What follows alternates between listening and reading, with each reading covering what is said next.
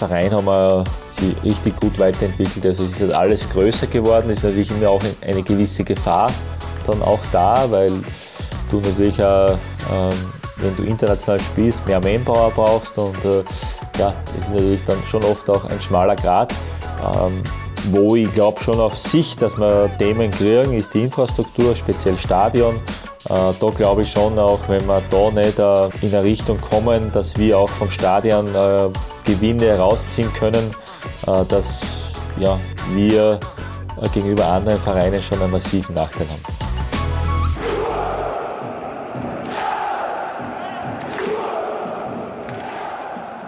Hallo, herzlich willkommen beim Balestra Podcast. Mein Name ist Simon Hirt und heute geht es bei uns in der Sendung um den SK Sturm Graz. Im Intro haben wir ja bereits die Fans und den sportlichen Geschäftsführer Andi Schicker gehört. Die Schwarzen, wie der SK Sturm in Graz auch genannt wird, haben sich in der Bundesliga-Saison 2022-23 ja als so etwas wie das gallische Dorf der Liga erwiesen. Sprich, sie haben gegen die Übermacht aus Salzburg ernsthaften Widerstand geleistet und dem Serienmeister auch den Cup-Titel weggeschnappt. Das hat für Spannung gesorgt und dem österreichischen Fußball gut getan. Aber nicht nur die Tatsache, dass die Grazer so lange mit Red Bull auf Augenhöhe mitspielen konnten, sondern auch wie der Sturmfußball sich in den letzten drei Jahren entwickelt hat, waren Grund genug, dass wir für diese Podcast-Recherche eine Reise nach Graz gemacht haben. Wir wollten aber natürlich nicht nur über die jüngsten sportlichen Erfolge reden, sondern haben versucht, einige Einblicke in die Strukturen dahinter zu bekommen.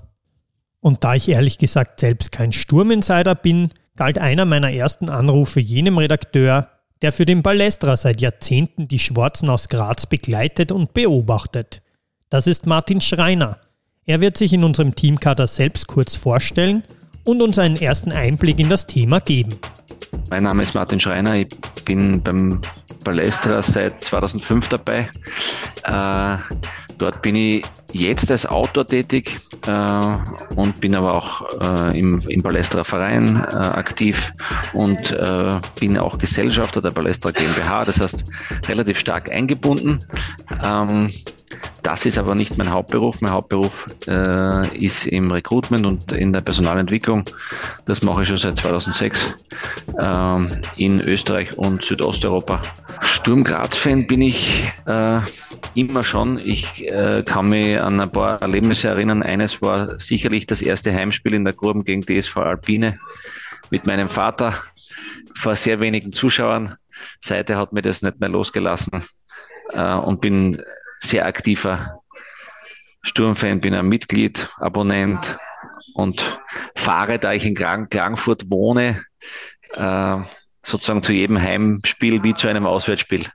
Also ich informiere mich ähm, über die normalen äh, Massenmedien, würde ich sagen. Äh, zusätzlich äh, finde ich den äh, Podcast Black FM sehr informativ. Äh, ich arbeite auch beim Sturmecho lose mit und habe über das Sturmecho Netzwerke in den Verein hinein. Das heißt, ich äh, kenne den Christian Wiedner mittlerweile ganz gut und den äh, Benjamin Sikora. Das heißt, das sind so Leute, die, die, die sehr stark an der Entwicklung von Sturm Graz im Hintergrund mitarbeiten.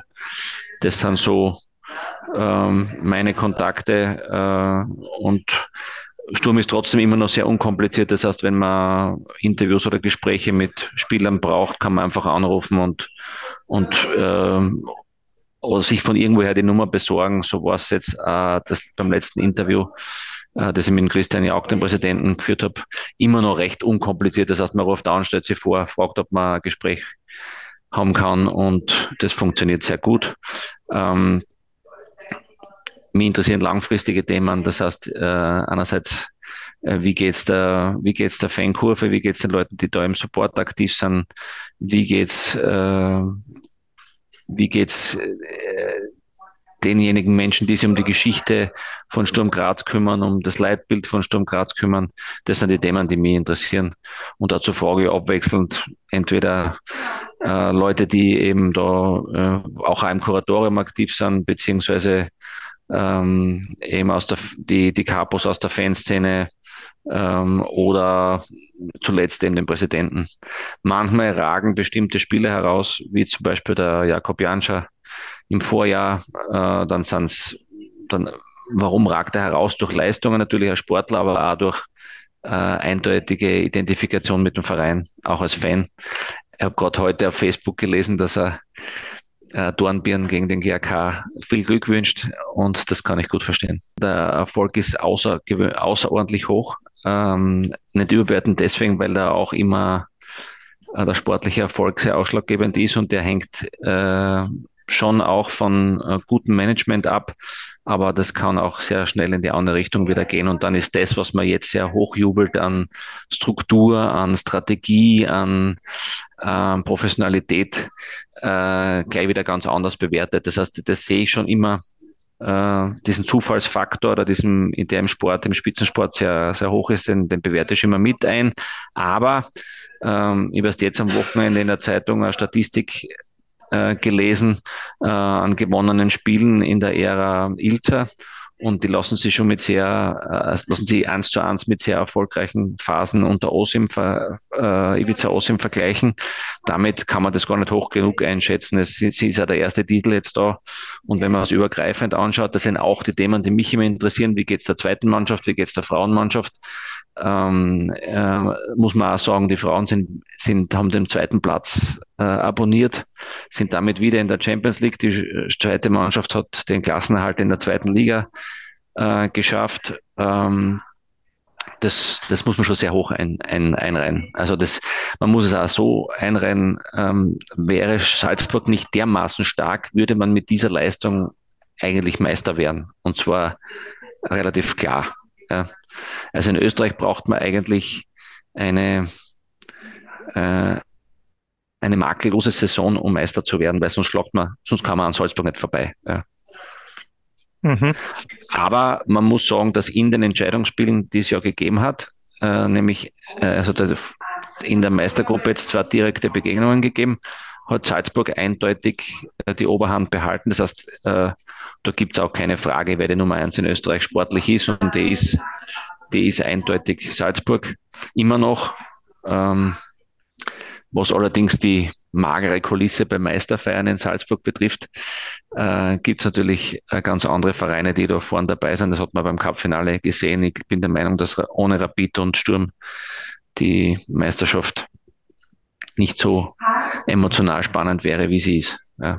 Und mhm. dabei ist Rapid nicht einmal auf einem Höhenflug, auf einem sportlichen, sondern eher schwierig unterwegs. Das muss man sich vorstellen, wenn Rapid ähm, auch noch Erfolg hätte, sportlichen Erfolg, dann wäre der Fansupport noch einmal viel größer in Wien. Also das ist schon auch was Besonderes. Ja. Wenn die Verantwortlichen wie der Sportdirektor Schicker beziehungsweise der Trainer bleiben, sehe ich die Gefahr nicht. Wenn beide auf einmal gehen würden oder einer der beiden gehen würde, dann muss man schon sagen, dass da eine wesentliche Person, äh, wesentliche Personen weg wären. Äh, und es hängt in so einer kleinen Struktur wie so ein Verein ist schon noch immer noch sehr an den Personen, ähm, weil ja auch mittlerweile ein ganzes Team um diese Personen aufgebaut ist. Und wenn Ilza geht, würde der ja einen Großteil des Teams mitnehmen. Aber es ist besser als in der Vergangenheit, wo nach jedem Trainerwechsel man praktisch von Null angefangen hat. Und das sehe ich schon gegeben, dass äh, es ist eine Philosophie aufgebaut worden, es ist eine durchgängige Philosophie aufgebaut worden, es sind Strukturen geschaffen worden, die die Personen unabhängig sind. Sowohl im Sportlichen, wo man sieht, dass diese dass diese äh, Kontertaktik, möchte ich es einmal nennen, die jetzt verfolgt wird, äh, schon sehr strukturiert betrieben wird auch mentalitätsmäßig scheint so zu sein, dass wir uns gefestigt haben, dass sozusagen, der, äh, wenn man in Rückstand gerät oder wenn man, wenn man sozusagen das ganze Spiel betrachtet, auch immer noch in den letzten Minuten bis zur Nachspielzeit voll gefeitet wird und, und da immer noch entscheidende Momente erzeugt werden können. Und das ist etwas, das hat sich massiv geändert. Und das hoffe ich, dass sozusagen beim Anforderungsprofil eines Trainer-Nachfolgers ähm, dass das auch äh, dann, dann wieder gefordert ist vom neuen Trainer. Ja. Ich bin da nur Medienkonsument. Äh, da scheint es so zu sein, dass die Lage stabil ist. Aber die Transferdauer ist lang. Das ist ja dann immer bis äh, in den August hinein. Und äh, wer weiß, welcher Verein, ähm, das Karussell dreht sich ja, kommt da davon, bei welchem Verein welche Trainer weggehen. Nicht welche Trainer jetzt schon klar sind, dass sie gebraucht werden, sondern da gehen dann plötzlich bei irgendwelchen Supervereinen Trainer weg und wenn dann einmal ein Angebot aus, aus England oder aus der deutschen Bundesliga entsprechend vorliegt, dann kann das schon sein, dass eine Bewegung nochmal hineinkommt. Und was ich wirklich bewundernswert halte, äh, für bewundernswert erachte, ist, wie breit der Kader aufgestellt ist und wie, wie, wie viel von der Bank immer, immer noch gekommen ist äh, und wie sie es geschafft haben, da Ruhe in, in der Mannschaft zu behalten, weil normalerweise, wenn du so eine starke, so einen starken Kader hast, dann, dann gibt es eine gewisse Unruhe, weil Spieler spielen möchten. Und das ist wirklich jetzt nicht der Fall gewesen. Und man kann wirklich sagen, dass wenn, wenn Sturm austauscht, da äh, sehr, äh, andere Note hineinkommt oder jedenfalls die Leistung nicht schlechter wird. Ja. Das ist schon ganz besonders und das unterscheidet uns, glaube ich, auch äh, von Vereinen wie Austria und Rapid momentan.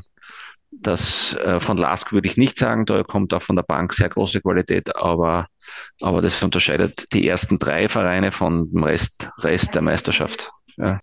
Na, ich würde sagen, dass diese, dass dieses, äh, dass diese vier Personen, nämlich die wirtschaftliche Geschäftsführung, äh, einerseits der Herr Teppich und der Herr Jaug äh, sowie die sportliche Geschäftsführung und der Herr Ilzer und der, und der Herr Schicker bleiben, dass sie da Zukunft sehen, dann, dann halte ich das für sehr stabil.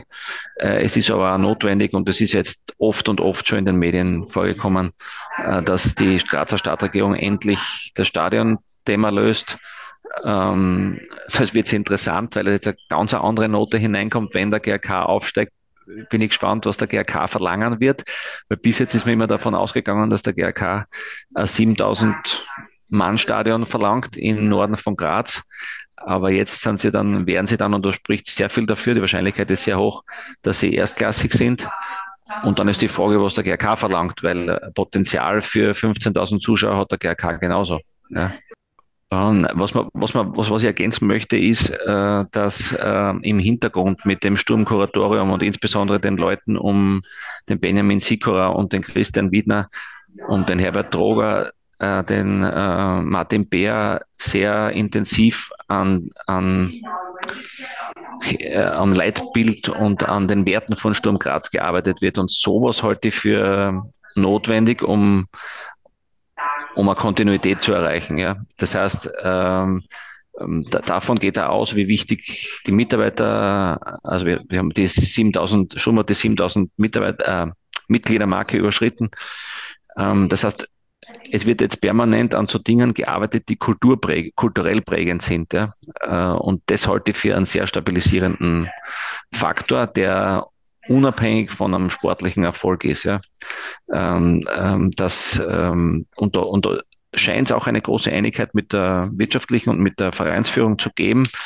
Da gibt es Aktionen, wo ähm, die Grum als historische Spielstätte äh, konserviert wird und wo Spieler dort auftreten und sozusagen junge Spieler, die so wie jetzt der Böwing oder der Emega, die nichts mit Sturm zu tun hatten vorher, zur Grum geführt werden und ihnen wird so sozusagen eine kulturelle Einschulung gegeben, was es bedeutet, bei Sturm Graz zu spielen und was, was historisch wichtig ist. Und das halte ich für wichtig. Das halte ich für wichtig, weil man dann besser verstehen kann, was mit dem, äh, mit dem Gefühl, ein Sturmfan zu sein, verbunden ist. Und ähm, das hoffe ich, dass es beibehalten wird. Ja. Und das sind auch Menschen, die so mittleren Alters sind, Äh, deswegen hoffe ich, dass es noch länger andauern wird. Ja. Und es ist auch wichtig, dass sozusagen die jetzige Generation Erfolg erlebt und der ist jetzt doch da, weil man von dem Erfolg dann in Zeiten, in denen wieder weniger Erfolg sein wird und die werden auch kommen, äh, reden kann. Ja, mit dem kann man sie warm halten. Äh, und jetzt sind schon Leute im Stadion, die haben die Zeiten unter Ivica Osim nicht erlebt. Und das kann man nicht ewig, diese Historie kann man nicht ewig tradieren und weitererzählen. Ähm, und, und das ist wichtig, dass jetzt, dass jetzt immer wieder Dinge passieren, wo junge Menschen erleben das Gefühl, dass man, dass man gemeinsam Erfolg haben kann, aber auch gemeinsam Emotionen haben kann, was fast noch wichtiger ist. Und das hat man in den Begräbnisfeierlichkeiten vor einem Jahr bei Ivica Osim gesehen. Ähm, das sind Erlebnisse, die verbinden. Ja?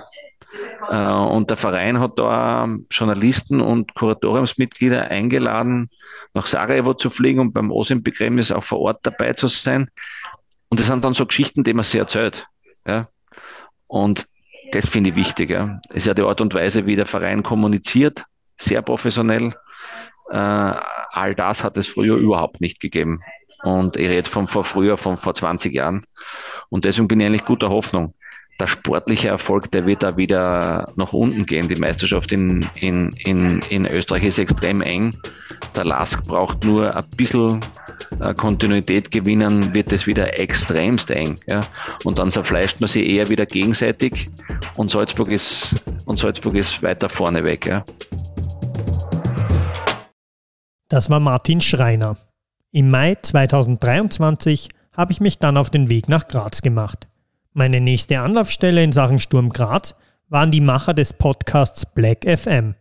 Wir vereinbarten einen Gesprächstermin im Podcaststudio von Das Pod, welches nicht nur den Ballestra supportet, sondern eben auch Black FM. Hallo aus Graz, ich bin heute im Studio des Podcasts Black FM, genauer gesagt der Podcastagentur Das Pod und neben mir sitzt Frank Wonisch. Hallo Frank. Hallo Simon. Und danke, dass wir heute bei euch im Studio sein können. Ja, sehr gern. Also bei uns im Studio ist schön. Und ja, danke, dass wir uns die Zeit nehmen. Cool, danke. Kannst du am Anfang mal Black FM vorstellen, bevor wir dieses Gespräch beginnen? Wer seid ihr, was macht ihr genau und wie begleitet ihr den SK Sturm? Ähm, Black FM, äh, in unserer Anmoderation heißt es, äh, ein Podcast, der aktuelle Themen zum Verein SK Sturm Graz hinterfragt, analysiert und diskutiert. Genau das tun wir ungefähr. Man merkt aus der Anmoderation, im Kurzhalten sind wir nicht so gut. Unsere Folgen dauern meistens 90 Minuten, so wie halt ein normales Fußballspiel dauert. Ähm, gegründet haben wir das Ganze, oder begonnen, sagen wir so, haben wir das Ganze 2015. Äh, wir ist in dem Fall der Jürgen Bucher und der Michael Belitz. Dieses Jahr haben wir uns Verstärkung dazu geholt mit dem Andreas Derler. Und ja, wir betreiben dieses Ding absolut, ich sage nicht gern ehrenamtlich, aber so ist es. Also es ist Werbe, Sponsoren und Paywall frei und soll das in unserer Vorstellung auch bleiben, weil wir ein unabhängiges Fanprojekt sind und uns die Freiheit nehmen, den Verein von außen zu betrachten. Wenn man unsere Folgen aus den letzten Jahren kennt, weiß man, wir kooperieren ganz gut mit dem Verein. Und wenn wir uns Gesprächspartner wünschen, funktioniert das im Regelfall auch sehr kurzfristig und das ist super. Aber ich glaube, da hat auch der Verein erkannt, dass sie einen gewissen Mehrwert aus unserer Arbeit und unserer mittlerweile auch ganz okayen Reichweite haben. Und wir begleiten den Verein äh, jetzt nicht unbedingt tagesaktuell, das ist im Medium-Podcast ein bisschen schwierig. Äh, und auch mit leider unserem etwas unrhythmischen Erscheinungsvorgehen. Wir sind nicht ganz so äh, stringent irgendwie wöchentlich oder zweiwöchentlich, das geht sich nicht ganz aus. Wir versuchen halt immer ein bisschen Themenbereiche zu schnappen, die etwas größer sind. Also ich will jetzt nicht sagen Evergreen Content, aber ein bisschen in die Richtung soll es eben gehen. Themen, die ein bisschen länger Bestand haben, die man sich auch in zwei, drei, vier, fünf Wochen oder ein, zwei Monaten noch anhören kann, die Folgen. Das ist so ein bisschen unser Plan. Und so machen wir das jetzt eben mittlerweile schon seit 2015. Noch ein bisschen über euch. Seid ihr Fanclub-Mitglieder? Seid ihr bei jedem Spiel dabei? Wie würdest du das beschreiben? Äh, Fanclub-Mitglieder sind wir nicht wirklich. Also wir, wir, gehören keinem der großen Fanclubs in der Nordkurve an, wiewohl äh, die, die von uns in Graz sind, also der Andreas, der Mike und ich, äh, Abos in der Nordkurve haben. Der Jürgen ist ja in Wien und somit er kein Abo, ist aber verhältnismäßig oft bei Spielen auch in Graz und bei den Wiener Spielen dabei. Also wir sind bei in Graz bei allen Spielen, behaupte ich mal, und auswärts versuchen wir es halt so einzufädeln, wie es geht sind aber alle halt voll im Berufsleben und äh, zu 50 Prozent des Black FM-Teams sind wir auch Papa, also da hat man auch noch ein paar andere schöne Verpflichtungen. Du bist ja ähm, im Team auch der System- und Formationsexperte. Das ist sehr gut, weil wir wollen ja heute ein bisschen hinter das System Sturm Graz und auch den Erfolg der letzten Jahre blicken. Was ist da deine Rolle im Speziellen? Wie analysierst du den SK Sturm? Ähm, wir haben ursprünglich mit dem ganzen Thema begonnen, weil wir, als wir den Podcast gestartet haben, ja mit einigen Entwicklungen im Verein gar nicht so happy waren. Also da waren wir schon sehr, sehr kritisch. Das hat sich jetzt natürlich aufgrund der Geschichte, die wir jetzt durchleben und vor allem der letzten drei Jahre mm, stark verändert. Dann tust du dir mit dem kritischer Podcast sein etwas schwerer. Also du findest schon noch immer Themen, aber man will halt auch nicht umkennen. Und ähm, die Analyse basiert jetzt mehr darauf, dass man versucht, einzelne Details herauszuarbeiten manchmal oder wenn wir eben Spieler zu Gast haben, wie jetzt vor kurzem zum Beispiel Gregory Wüttrich, ähm, dann versuchst du dir halt die Rolle dieses Spielers anzuschauen und wie diese Rolle im Gesamtgefüge funktioniert, respektive wie dieser Spieler auf dieser Rolle das Gesamtgefüge in seiner Statik und Dynamik verändert hat. Und da war zum Beispiel eben der eben genannte Gregory Wüttrich ein sehr, ein sehr prägendes Beispiel und das gibt es auf mehreren Positionen. Also mittlerweile ist es im System Ilzer, das ja kein Geheimnis mehr ist, wie das funktioniert, geht es eigentlich eher mehr darum, wie die individuelle Interpretation einer einer der verschiedenen äh, Positionen am Feld funktioniert und weniger, wie das Gesamtsystem funktioniert, weil das ist eigentlich, würde ich sagen, zu einem gewissen Prozentsatz dechiffriert. Und es ist ein bisschen auch die Aufgabe von Chris Ilzer, da immer dafür zu sorgen, dass es noch manchmal wieder einen, einen neuen Twist gibt. Und das ist dann wieder meine Aufgabe, drauf zu kommen, was hat er im Spiel hier oder da eh, vielleicht auch in der Pause verändert, um die Statik des Spiels zu beeinflussen oder auf einen Gegner zu reagieren. Da muss ich kurz nachfragen, und wie machst du das? Ja, grundsätzlich, äh, wenn ich im Stadion bin, ist es äh, vor Ort ein bisschen schwierig, weil wie gesagt, da stehe ich in der Kurve und das ist nicht die beste Beobachterposition.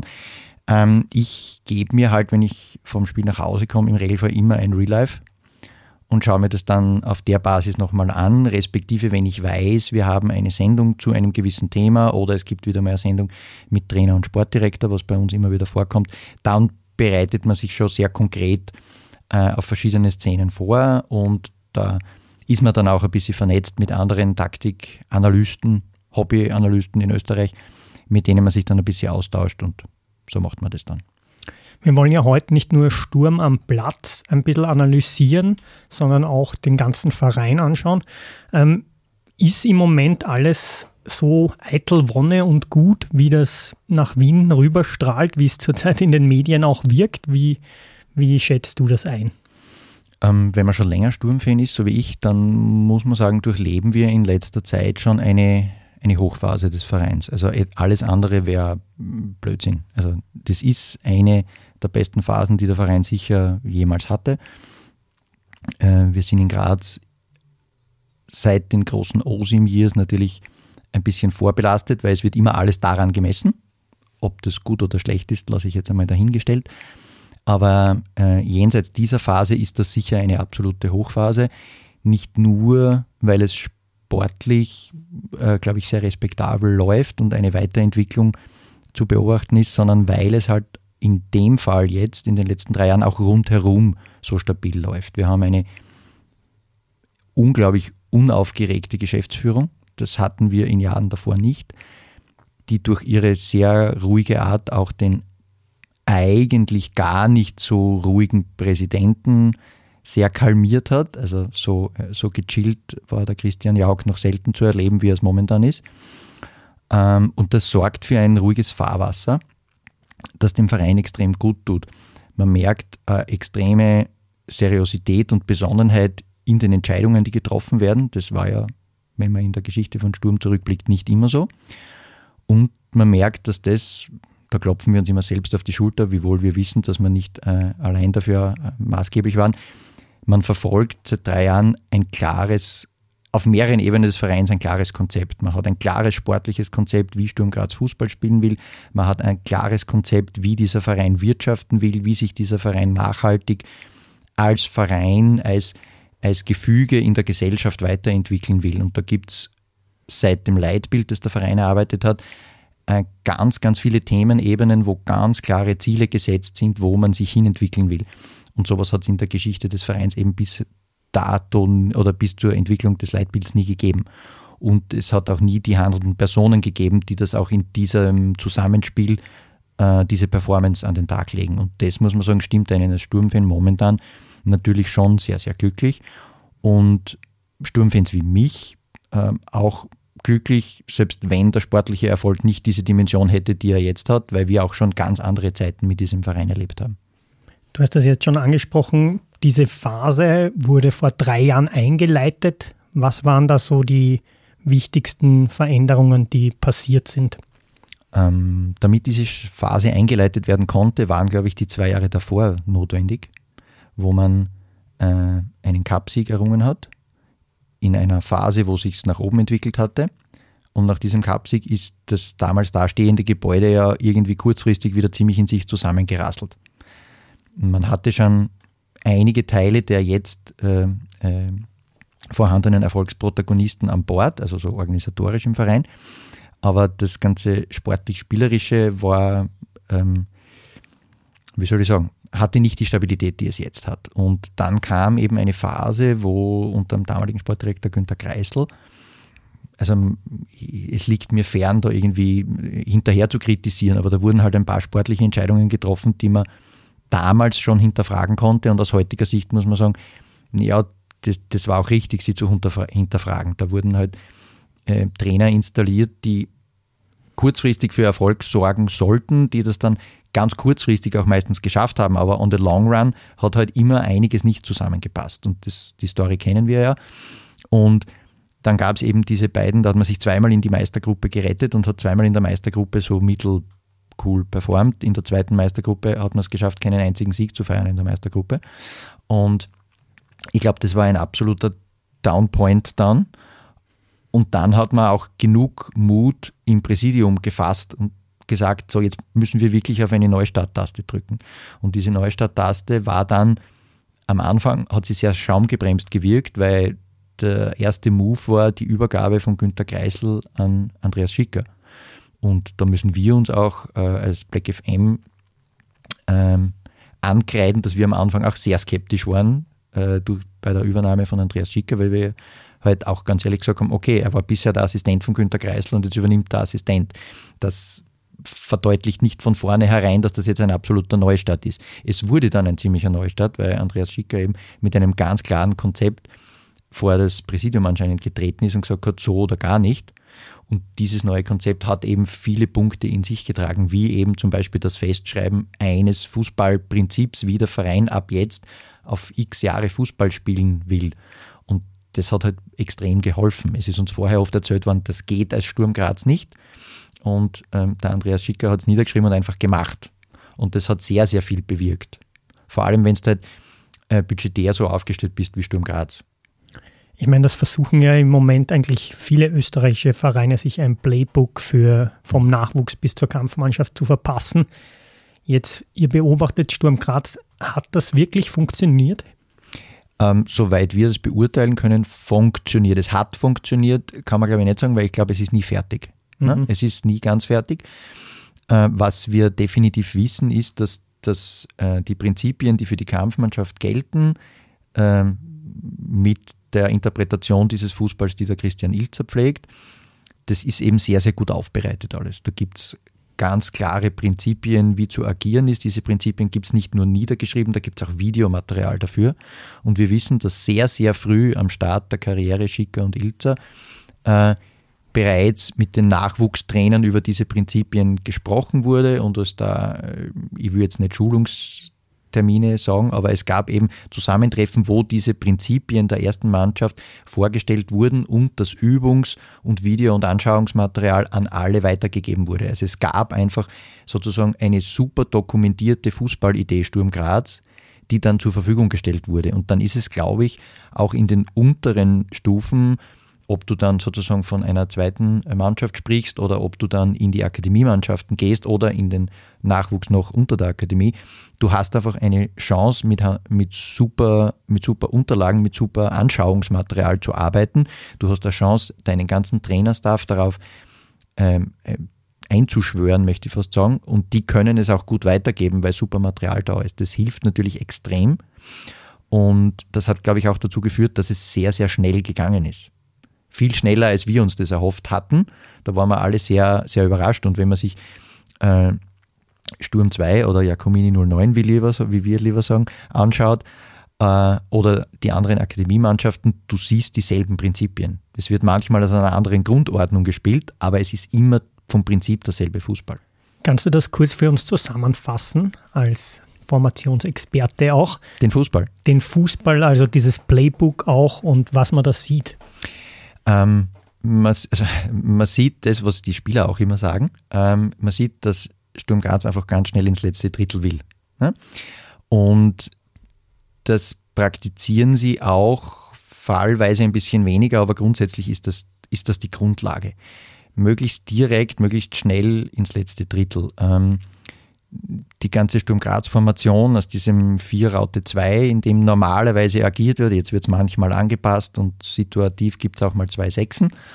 Ähm, aber grundsätzlich bleibt immer dieses 4 Raute 2 das, die bestimmende Formation die wird halt extrem, diese ganze Formation wird extrem verschoben. Wir können mit unserer letzten Kette sehr hoch stehen. Das funktioniert, weil wir einfach das entsprechende Tempo hinten haben und Spieler haben, die zwar ein defensives Gewissen haben, aber mit diesem defensiven Gewissen offensiv umgehen können. Das ist auch sehr viel äh, Schule Christian Ilzer. Ähm, das, die Mittelfeldraute ist sehr flexibel, hat natürlich wahnsinnig weit zu laufen und das in einem sehr hohen Tempo. Ähm, das ist sehr, sehr wichtig. Darauf abgestimmt ist, das gilt für den ganzen Fußball auch das ganze Fitnessprogramm, das der Marco Angela für die Kampfmannschaft und auch für Mannschaften darunter zusammenstellt. Also die körperliche Leistungsfähigkeit dieses Fußballs wird auch, an der wird konsequent gearbeitet und das sieht man, wenn man sich so Werte wie die Sprintkapazität oder so anschaut, das ist dauerhaft im Steigen. Also Stichwort intensive Läufe, da hat Sturm eine Leistungsfähigkeit in der ersten Mannschaft, die wirklich ähm, im Bereich der, des Ligagrößus Salzburg liegt. Und dann kannst du einen solchen Fußball auch spielen. Also hohes Tempo in der letzten Kette, diese extreme Flexibilität und breite Verschieberei im, äh, im Mittelfeld, in der Raute und nochmal hohes Tempo in der ersten Linie vorne. Das ist ganz, ganz wichtig, damit eben der nötige Tiefgang entwickelt werden kann. Wenn die Mannschaft sehr kompakt ist und der Ball gewonnen wird, äh, mag der Christian Ilzer halt nicht besonders, wenn der hinten halt verschoben wird, der Ball, sondern ihm ist es am liebsten, wenn dieser Ball sehr flott, sehr direkt, zumindest durch die erste Linie geht, idealerweise gleich die Räume des Gegners, die freien Räume hinter der gegnerischen Kette attackiert. Und dafür brauchst du halt Spieler mit sehr viel Tiefgang. Die haben wir in unserem Kader. Da merkt man auch die mehreren Transfersaisonen, weil ganz am Anfang war das noch nicht ganz so. Und das ist natürlich auch wichtig für den, für den Christian Ilzer Fußball, dass du diese Tiefen, diese, diesen Tiefgang hast, dass du diese Räume attackieren kannst. Das ist dann eine Frage von Timing, aber das kannst du dir sozusagen ertrainieren und wenn man in Messendorf mal zuschauen ist beim Training, dann merkt man auch, dass daran ganz stark gefeilt wird. Also grundsätzlich ist es äh, sehr logischerweise sehr pressingorientierter Fußball, weil unsere ganze Liga ist in Wahrheit zu einer Pressingliga geworden und in der Liga anders zu spielen ist, das muss erst, wer, muss erst mal wer auf den Rasen bringen. Und es ist ein hochintensiver Fußball, der natürlich stark davon lebt, dass die ganze Truppe sehr, sehr fit ist. Und wie gesagt, Sprintkapazität sagt es eh schon aus. Das ist eine der, der KPIs, an der gearbeitet wird. Und, und ähm, das sagt, glaube ich, sehr viel über diese Art des Fußballs aus. Und wenn du halt den Fußball von Sturm Graz dir in der Kampfmannschaft ansiehst und dann siehst, was eben die zweite Mannschaft spielt, dann wirst du diese selben Prinzipien mit diesem schnell in die, ins gegnerische Drittel reinkommen, schauen, dass du dort in Richtung eines Torabschlusses kommst. Wenn du das nicht schaffst, so weit nachrücken, dass du den Gegner in seiner, in seiner roten Zone festhalten kannst. Das sind so Kernprinzipien dieses Fußballs. Und das wird halt quer durch äh, implementiert. Und wenn du dann siehst, dass ein Spieler von unten nachrückt, kann er es vielleicht noch nicht in dieser Qualität, wie es die Jungs können, die ersten, die ersten 15, 18 aber vom Prinzip her spielt er denselben Fußball. Und mhm. das ist das, was das, was jetzt gemacht wurde, aus meiner Sicht wahrscheinlich auch recht nachhaltig macht. Jetzt ist ja Christian Ilzer wahrscheinlich der perfekte Trainer für dieses System. Ähm, in Wien hat es ja nicht so gut funktioniert bei der Wiener Austria. Mhm. Ähm, haben da einfach gewisse Teile gefehlt oder was, warum klappt Christian Ilzer in Graz so gut? Um die Story Ilzer in Wien zu beurteilen, fehlt mir, glaube ich, ein bisschen der Einblick in Wien. Ich glaube, dass die beiden Wiener Großvereine schon äh, sehr, äh, sehr spezieller Boden sind. Ähm, das ist zumindest die Wahrnehmung aus Graz. Also ich glaube, das ist schon noch eine Ecke komplexer, als es in Graz ist. Es ist in Graz auch keine typische steirische Gmade Wiesen, wenn du Sturmtrainer bist. Ne? Gibt es auch ganz schön viel Gegenwind oft. Aber ich glaube, das ist irgendwie noch ein bisschen komplizierter. Ich glaube, dass der Austria-Kader damals für den Ilzer Fußball wahrscheinlich nicht optimal war. Ähm, und ich glaube, dass das Thema Moderieren von Erwartungshaltung etwas ist, das Christian Ilzer in diesem Jahr Austria sehr gut gelernt hat. Ich glaube, dass er das vorher nicht so gut können hat, weil da muss das quasi nie. Weil da ist er mehr oder minder in den letzten zwei, drei Jahren davor eigentlich von Erfolg zu Erfolg gestürmt. Ähm, und seine Erfolge mit dem WAC aller Ehren wert. Ne? Und ich glaube, in Wien hat er dann gelernt, dass wenn es nicht so gut läuft, dass man das auch moderieren muss. Und das hat er, glaube ich, am Anfang auch noch nicht so gut gekonnt, konnte er dann nach dem Jahr besser. Das ist das, was ich so von außen dazu beurteilen kann. Und ich glaube schon, dass er gewisse Typen von Spielern in einem Kader braucht, um schnell zu Erfolg zu kommen, weil äh, den Fußball eh vorher charakterisiert, der ist natürlich hochintensiv. Und ähm, Christian Ilzer hat ja aus Wien den, äh, den Athletikcoach mitgebracht, den Marco Angela, der war ja vorher bei der Austria. Und mit dem haben wir auch schon mal eine Sendung gemacht und daher wissen wir, dass Marco Angela ja der festen Überzeugung war, dass in einem zweiten Jahr Wiener Austria auch der Ilzer Fußball besser funktioniert hätte, weil die körperliche Leistungsfähigkeit des Kaders woanders war. Ähm, hat halt im ersten Jahr noch nicht so viel gebracht, weil halt anscheinend das, das, das Schaffen dieser Grundlagen für den Ilzer Fußball doch länger gedauert hat, als man sich anfänglich vorgestellt hatte. Mhm, mhm. Wenn ich jetzt noch den Präsidenten Jauch erwähne, dann haben wir quasi so ein bisschen die ja, bekanntesten Köpfe dieses Erfolges. Wen siehst du denn noch da ganz entscheidend oder welche Departments? Ihr habt auch mit ähm, über Ernährung gesprochen und ähm, reißt immer wieder sehr interessante Themen in eurem Podcast an. Was würdest du da noch ähm, erwähnt wissen wollen, das Teil dieses Erfolges ist? Äh, ein neuralgisches Rad haben wir noch nicht besprochen. Das ist der Geschäftsführer Wirtschaft, Thomas mhm. Teppich, ähm, der in meiner Wahrnehmung für seine sehr konsequente, ruhige, seriöse, immer weiterführend erfolgreiche Arbeit fast zu wenig Applaus bekommt, glaube ich. Es liegt halt in der Natur der Sache, dass in einem Fußballverein die sportliche Leitung meistens mehr Lorbeeren einheimst als das wirtschaftliche dahinter. Wenn man sich dann allerdings die Querelen bei anderen österreichischen Fußballvereinen wirtschaftlicher Natur anschaut, äh, Looking at You, Austria Wien, dann muss man schon sagen, ähm, können wir extrem dankbar sein, dass wir einen Thomas Teppich haben, der für die wirtschaftliche Basis äh, sorgt. Natürlich hat das momentan auch einfacher, weil da wenn ein Verein erfolgreich Fußball spielt, ist das wirtschaftlich auch leichter zu machen. Allerdings war der Thomas Teppich auf seiner Position schon da, wie wir noch weniger erfolgreich Fußball gespielt haben und er hat da auch eine sehr gute Arbeit geleistet. Also der Thomas Teppich gehört da sicher auch vor den Vorhang. Und die Themen, die du angesprochen hast, das ist natürlich auch diesem, dieser allumfassenden äh, Professionalisierung äh, zuzuschreiben, die bei Sturm Graz seit drei Jahren stattfindet. Also, dass einfach das Team ums Team verbreitert, vergrößert und auch in der Tiefe besser aufgestellt wird, das ist dieser Gesamtstrategie ähm, äh, zu verdanken und dem Bewusstsein der sportlichen Leitung, dass du diese, diesen Staff und auch Infrastrukturthemen rundherum brauchst, um mit deiner Mannschaft auf eine andere Leistungsebene zu kommen. Und das, was wir jetzt an, an Betreuerinnen und Betreuerteam rund um Sturm Graz haben, hat halt eine Dimension und äh, auch eine Professionalität und eine Expertise angenommen, die es rund um diesen Verein auch noch nie gegeben hat.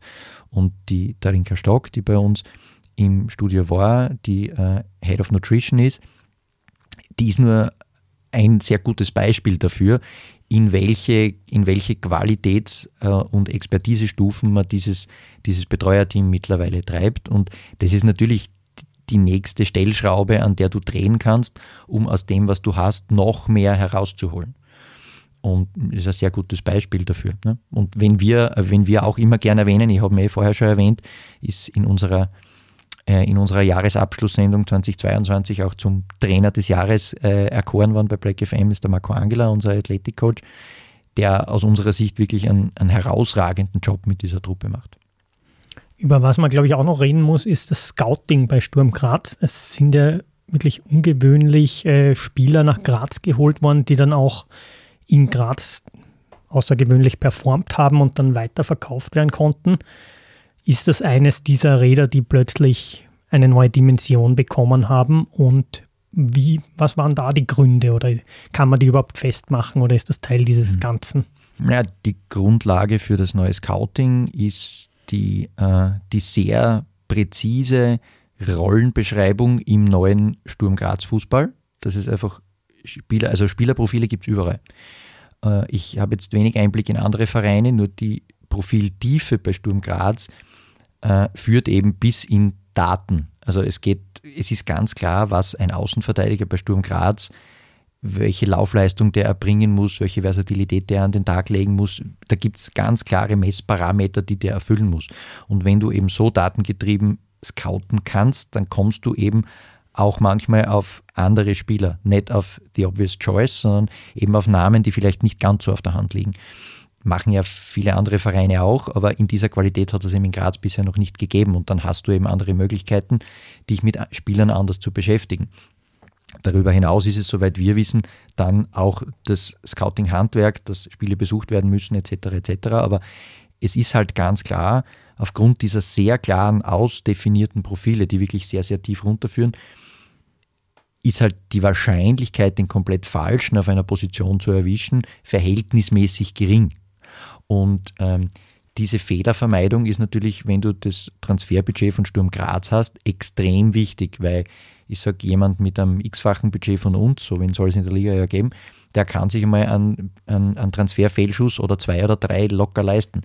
Das ist im Budget Sturm Graz nicht drinnen. Also dieses, wenn wir einen Transfer tätigen, muss das schon mit, ich sage einmal, eins, also von fünf Transfers, wenn einer nicht so einschlägt, ist eh voll okay, aber die anderen vier müssen schon ganz gut passen. Und dann bist du natürlich zu einem sehr tiefen und datengetriebenen Scouting äh, veranlasst.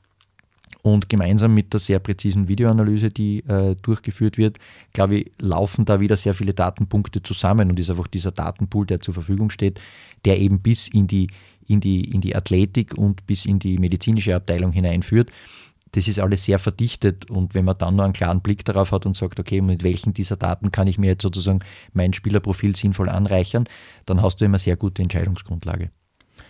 Wir haben jetzt viel über den Männerfußball bei Sturm geredet, dass der auf einem sehr hohen professionellen Level ist. Was für ein Dasein hat der Frauenfußball bei den Grazern? Ähm, der Frauenfußball hat bei Sturm Graz schon im Ligavergleich zu den anderen äh, Bundesligamannschaften in der Herren-Bundesliga äh, sehr früh ein wichtiges, äh, eine wichtige Rolle bekommen. Wann, wann war sehr früh? Ähm, äh, da erwischst du mich jetzt ein bisschen am falschen Fuß, ähm, aber es ist, also wir hatten das Jahr 2010 geschrieben, wo Damenfußball bei uns schon ähm, nicht mehr ganz in den, in den, in den Kinderschuhen steckte.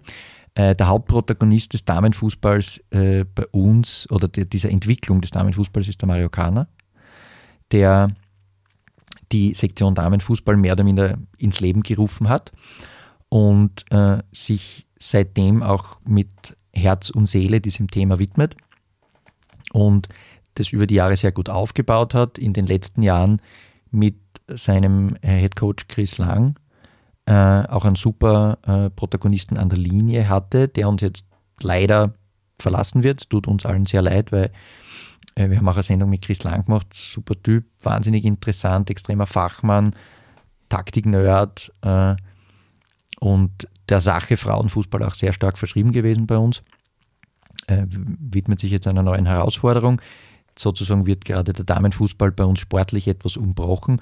Was aber mit den letzten Jahren auch passiert ist, ist, dass auch das, die, die Möglichkeiten für den Frauenfußball, sowas wie Staff oder so, auch anwachsen und somit auch der Frauenfußball mehr Möglichkeiten bekommt. Und da, ist, da schließt auch das nächste Infrastrukturthema an. Also es schwebt ja seit langem der fertige Plan für ein eigenes Trainingszentrum für den Damen- und Nachwuchsfußball, weil das jetzige Trainingszentrum in Messendorf platzt bei Lichte besehen aus allen Nähten.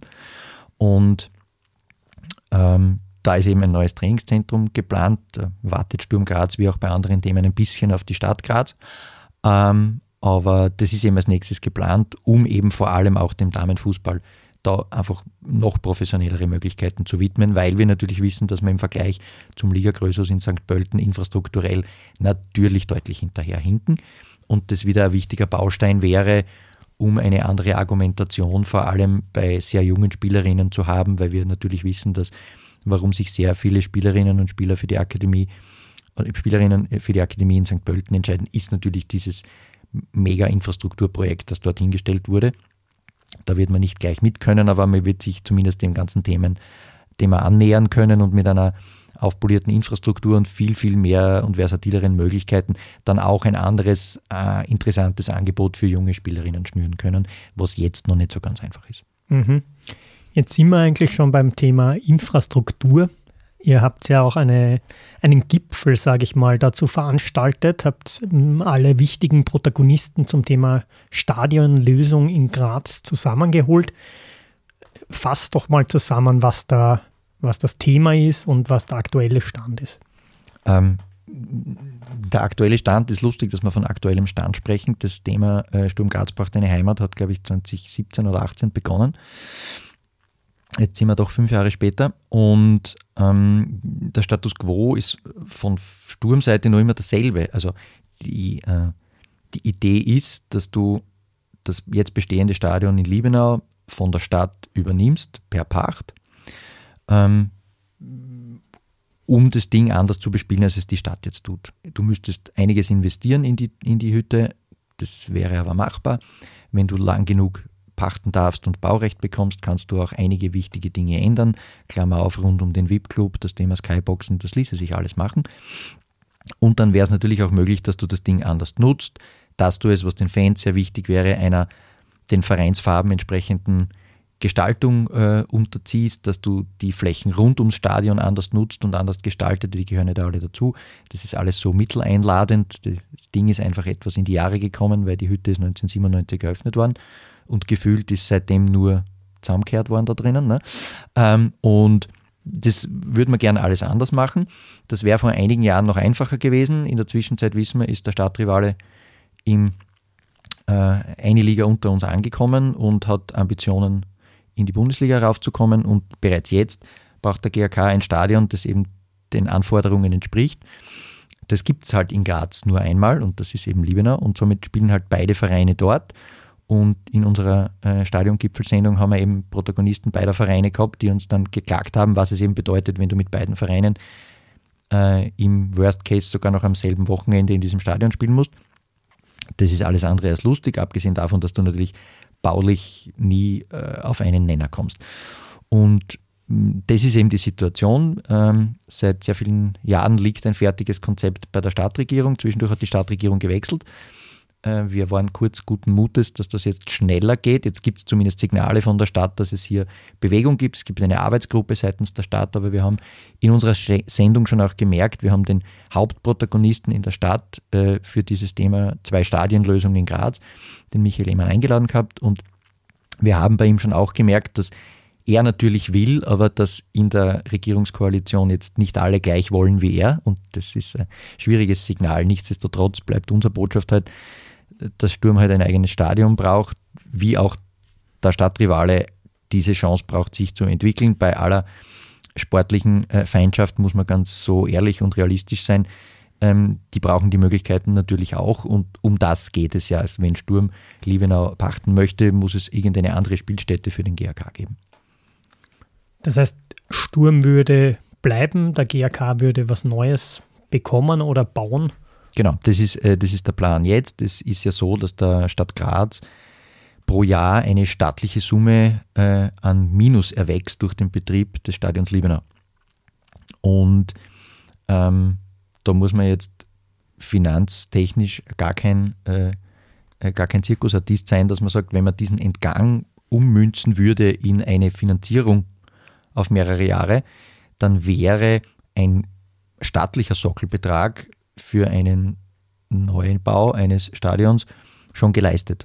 Natürlich müsste der GAK, aber das ist jetzt nicht mein Thema, aber die würden, müssten und würden, haben sie auch gesagt, auch ihren Beitrag dazu leisten. Es geht eher darum, wo im Stadtgebiet von Graz kannst du äh, sowas hinstellen, das halt modernen Stadionanforderungen entspricht, das dann kein Verkehrschaos produziert, etc. etc. Also die ganzen Infrastrukturthemen, die du halt hast. Diese Orte werden gerade gesucht, anscheinend gibt es welche.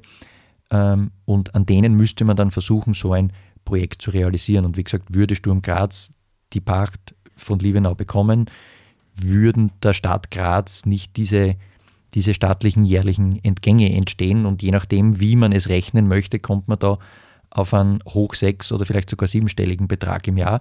Und ähm, da wäre schon einiges geleistet für ein neues Stadion, würde halt politischen Willen brauchen. Gibt es da ein Datum oder so, wann es neue.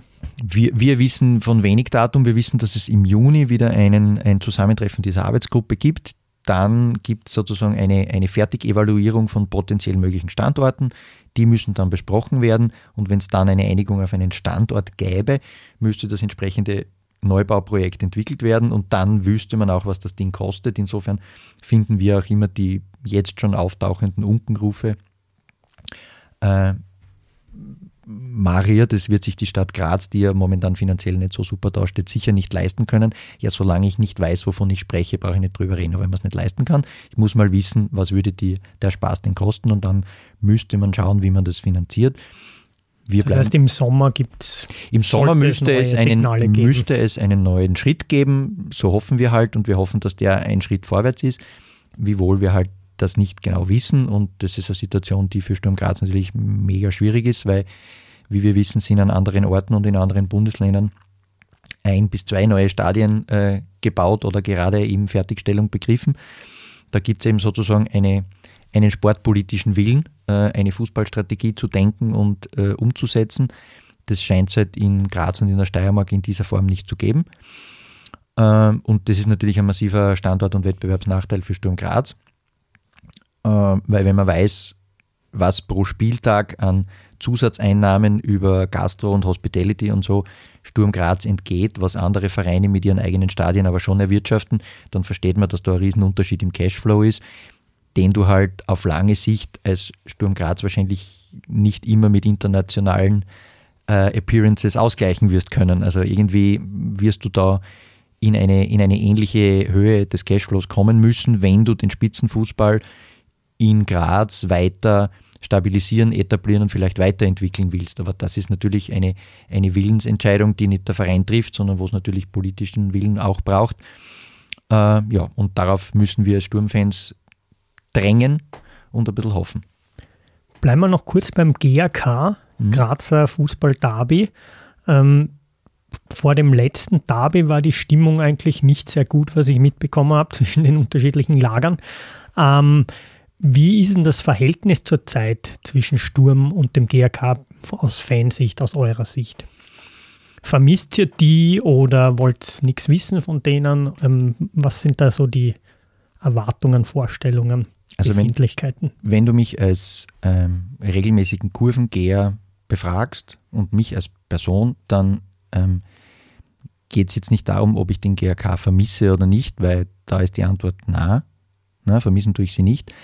Äh, ich sehe die Rahmenbedingungen und ich sehe, dass die Rahmenbedingungen in Graz dafür sorgen, dass äh, ein Grazer Derby einfach von vorne bis hinten ein Problemspiel ist. Und zwar ein richtiges Problemspiel.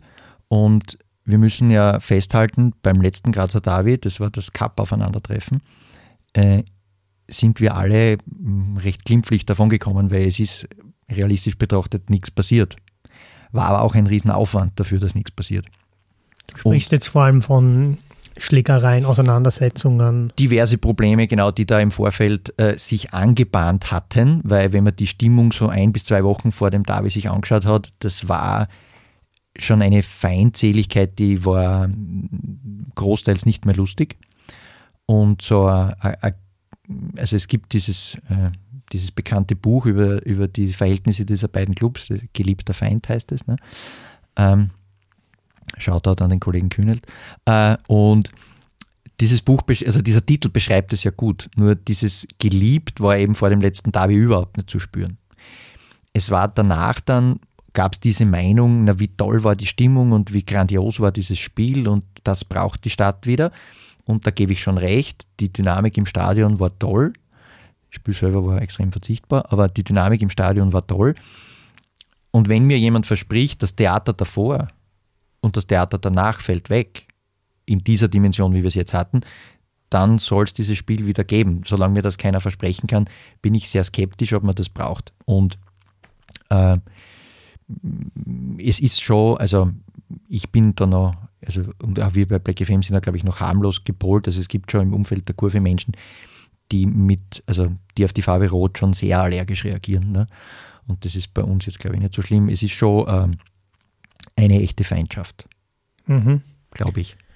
Ähm, bleiben wir bei dem Thema und reden wir über das Verhältnis zu den Wiener Großclubs oder vor allem Rapid, glaube ich, und Sturm haben ja auch ein besonderes Verhältnis. Wie würdest du das einschätzen? Ist da auch ein bisschen so die Rolle des Kleinen gegenüber den Großen im Spiel oder? Die ist immer im Spiel. Ähm, und das ist, glaube ich, logisch, weil so eine Beziehung ist ein dialogisches System und wenn die einen von sich behaupten, der größte, der relevanteste, der wichtigste Club zu sein, dann äh, positioniert das ja alle anderen.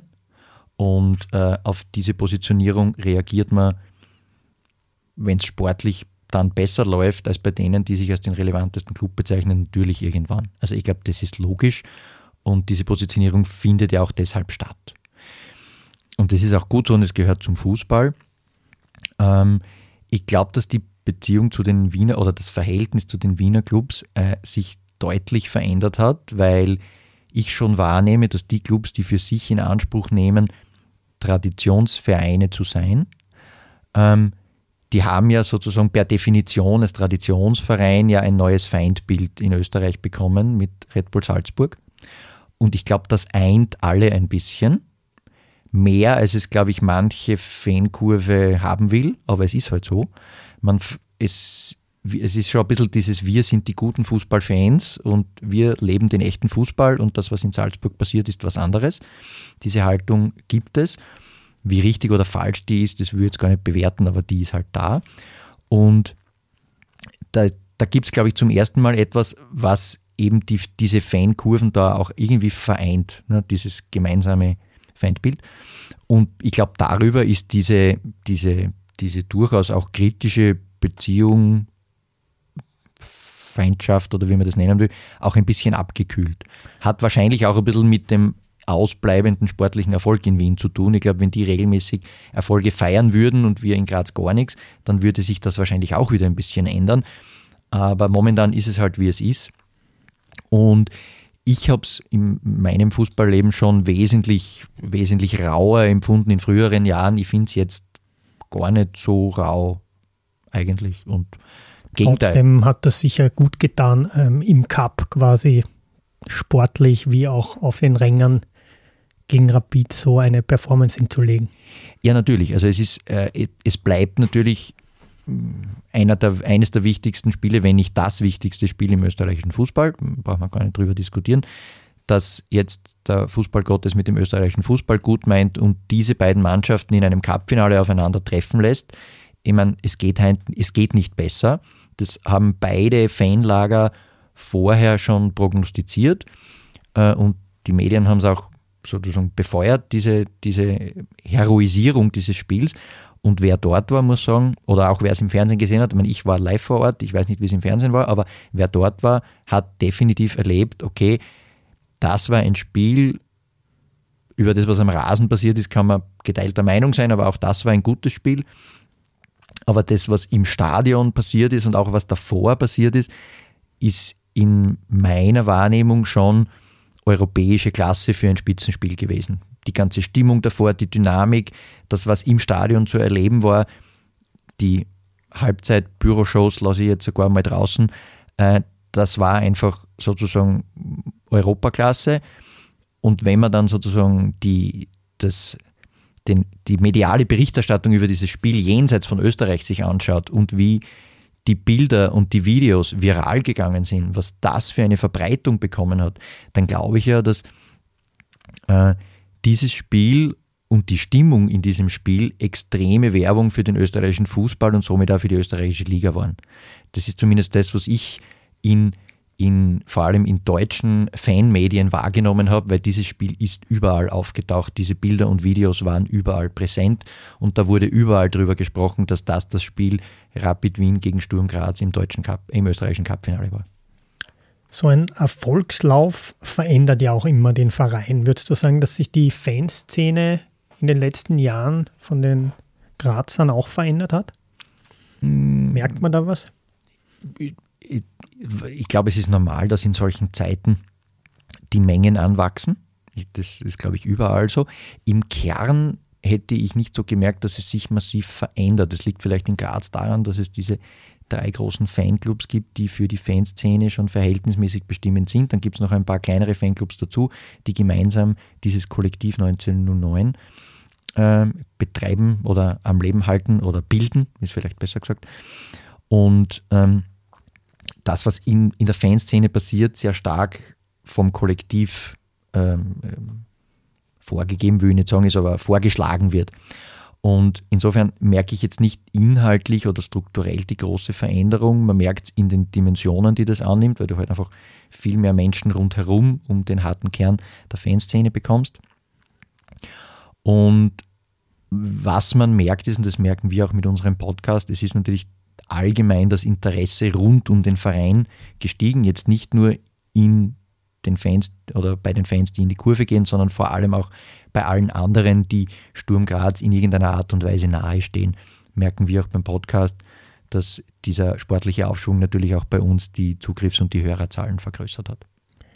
So von den Messages und Aussagen, die man von der Grazer Fanszene mitbekommt, ist es vor allem Ivica Osim in, den, in der letzten Zeit gewesen. Kannst du ein bisschen diesen Kult, diese, dieses Abfeiern der Person erklären auch? Mm, ja, erklären ist schwierig. Ähm, also, na, so schwierig ist gar nicht. Äh, es gibt in Graz ein Übereinkommen, dass die Person Ivica Osim grundsätzlich außer Frage zu stellen ist. Da gibt es auch ein Übereinkommen mit allen GRK-Fans. Also die Person Ivica Osim ist nicht in Frage zu stellen. Der Sturmtrainer Ivica Osim ist halt noch immer der erfolgreichste Trainer, den dieser Verein hatte. Und die Historie, dass dieser Mensch und dieser Fußballtrainer überhaupt jemals irgendwie nach Graz gekommen ist und hier so lang gewirkt hat und so viel bewirkt hat für diesen Verein. Weil er hat natürlich einen Verein, der bis vor den OSIM Years manchmal Highlights in die oberen Tabellenregionen hatte, aber tendenziell immer irgendwo in der Mitte war und gern auch mal wo weiter unten. Äh, und auch ein entsprechendes Selbstverständnis hatte. Dieses Selbstverständnis haben die Osimirs natürlich geändert. Ob das in der Dimension, in der die Osimirs das verändert haben, das so gut ist für den Verein heute, das, da habe ich eine geteilte Meinung dazu, weil man latent ist es in Graz so, dass die Erwartungshaltung gern mal durch die Decke wächst. Äh, aber das ist halt auch ein bisschen ihm, äh, ihm geschuldet. Und die Person war halt wahnsinnig prägend für den Verein, für die Entwicklung des Vereins und ist halt immer eine Lichtgestalt des Vereins geblieben. Jetzt kann man über seinen Abschied vom Verein, das wird, da wird der Mantel des Schweigens gern drüber gelegt, der war nicht so ruhmreich. Nichtsdestotrotz ist er ja immer wieder zurückgekehrt und hat auch ähm, Sturm Graz immer besucht und wie er selbst sagt, nie aus seinem Herzen verloren. Er hat ja sehr viele prägende Aussagen äh, getätigt und Natürlich ist es so, dass eine solche Person in der Historie des Vereins, mm, davon gibt es nicht so horrend viele. Und dann wird natürlich die, äh, die so lange Zeit prägend war, sehr gerne natürlich ähm, auch verwendet oder äh, intronisiert, um als Lichtgestalt verwendet zu werden. Und Ivica Osim hat das auch hergegeben. Und deshalb ist er sehr, sehr prägend für auch das, wie der Verein heute tickt, weil wenn man sich die die Leitlinien des Vereins durchliest, das könnten alles Sätze sein, die auch einem Ivica Osim gefallen haben. Ne? Oder das sind alles Sätze, die ihm auch gefallen haben. Und ähm, in seiner ganzen Art und in seinem Umgang und in seiner Menschlichkeit passt er halt wahnsinnig gut zu diesem Bild, das Sturm auch von sich selbst hat. Und ich glaube, dieses, das ist halt so ein Perfect Match und das sorgt dafür, dass es halt diese, diese, diese Klarheit und dieses Übereinkommen innerhalb der Fans gibt, dass das halt sozusagen die Person ist, der es äh, ewig dankbar zu sein gilt. Und äh, das ist also ein bisschen so ein stillschweigendes Übereinkommen zwischen Kurve und Längsseite. Da gibt es ja immer in allen Stadien eine gewisse Art von unterschiedlicher Sichtweise. Aber Ivica Osim eint die halt alle. Mhm, mh. Und ich glaube, das ist die Kraft hinter dieser Person, hinter dieser Idee, hinter diesem Namen und hinter all dem, was mit dem, mit dem Namen Ivica Osim mitschwingt. Wie blickst du in die Zukunft des SK Sturm Graz?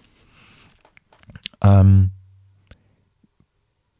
grundsätzlich gelte ich ja als Zweckpessimist, aber ähm, in der momentanen Situation ist es schwierig, äh, zweckpessimistisch zu sein. Man blickt, wenn man die letzten drei Jahre in Graz erlebt hat und den SK Sturm Graz begleiten durfte, durchaus positiv gestimmt in die Zukunft, weil man hat das Gefühl, dass der Verein durch die letzten drei Jahre in einem, in einem in einer Art von Fahrwasser unterwegs ist, das noch nie so ruhig war.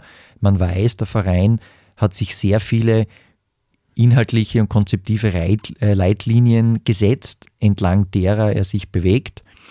Das tut dem Verein sehr gut und man hat handelnde Protagonisten, die mit einer Besonnenheit und Seriosität an der Verfolgung dieser Ziele arbeiten, dass man gewillt ist zu glauben, wenn die noch länger da bleiben, und das beginnt beim Präsidenten, und diese Haltung war nicht immer so, Klammer zu, ähm, dann ist man gewillt zu glauben, dass dieses ruhige Fahrwasser noch länger dauern kann. Man weiß, es können sportlich turbulentere Zeiten kommen, aber man bezweifelt nicht, dass dieser Verein sich weiterentwickeln wird, weil halt jetzt grundsätzlich ein anderes, ein anderes Gebaren an den Tag gelegt wird. Man verhält sich als Sturm Graz jetzt anders. Es ist nicht mehr so hey ho, wie es früher einmal war, himmelhoch jauchzend zu Tode betrübt. Es ist immer noch ein sehr, sehr emotionaler Verein. Nichtsdestotrotz hat er klare Ziele, die er in den letzten Jahren verfolgt. Und es ist einfach zu glauben, dass diese Ziele weiter verfolgt werden. Und maßgeblich für die Zukunft des Vereins wird sicher das vorher angesprochene Thema mit dem eigenen Stadion sein. Das ist einfach das, das Thema der Zeit, das wir momentan haben. Und wenn es hier zu einer Lösung kommt, dann sehe ich überhaupt keinen Grund, äh, pessimistisch nach vorne zu blicken. Frank, ich sage danke vielmals fürs Gespräch. Ich sage danke für deine Zeit. Das war Frank Wonisch von Black FM. Der Podcast ist übrigens wirklich eine ganz heiße Empfehlung für alle, die sich mehr mit Sturm Graz beschäftigen wollen. Jetzt war es aber an der Zeit, beim Verein direkt vorbeizuschauen. Einige Wochen zuvor habe ich Kontakt mit Pressesprecher Stefan Haller aufgenommen und um ein Interview mit dem Geschäftsführer Sport Andi Schicker gebeten. Jetzt musste ich ihn in Graz-Messendorf nur noch finden. So, ich bin da jetzt beim Grazer Trainingszentrum bei der Geschäftsstelle des SK Sturm Graz und schaue jetzt, ob ich den Andi Schicker finde.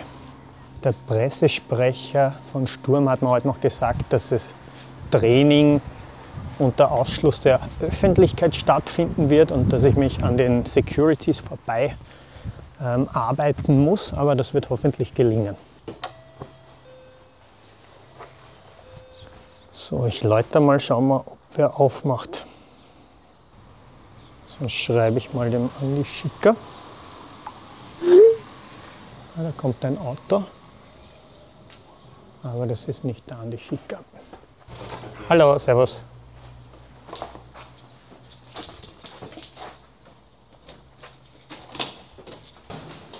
Entschuldigung, wo ist denn das Büro vom Andi Schicker? Einmal da auf. Okay. Ist da quasi da. Danke. Dann, glaube ich, besten anrufen kommen. Okay, danke. Danke.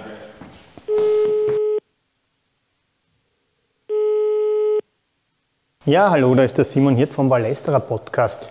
Servus. Ja, bin ich zu früh, oder? Äh, ich bin da in der Geschäftsstelle. Ja, passt, okay. Danke. Also er ist schon da, aber er braucht noch ein bisschen. Ich bin ja auch zu früh. Insofern alles gut. Ja, hallo. Hallo. Ebenso. Gut. Ja, ciao. Wir guten Morgen, gell? Danke. So, Tschüss, schönen Tag noch. Was Tschüss. wo gehen wir hin? Das musst du entscheiden. Willst du einen Kaffee?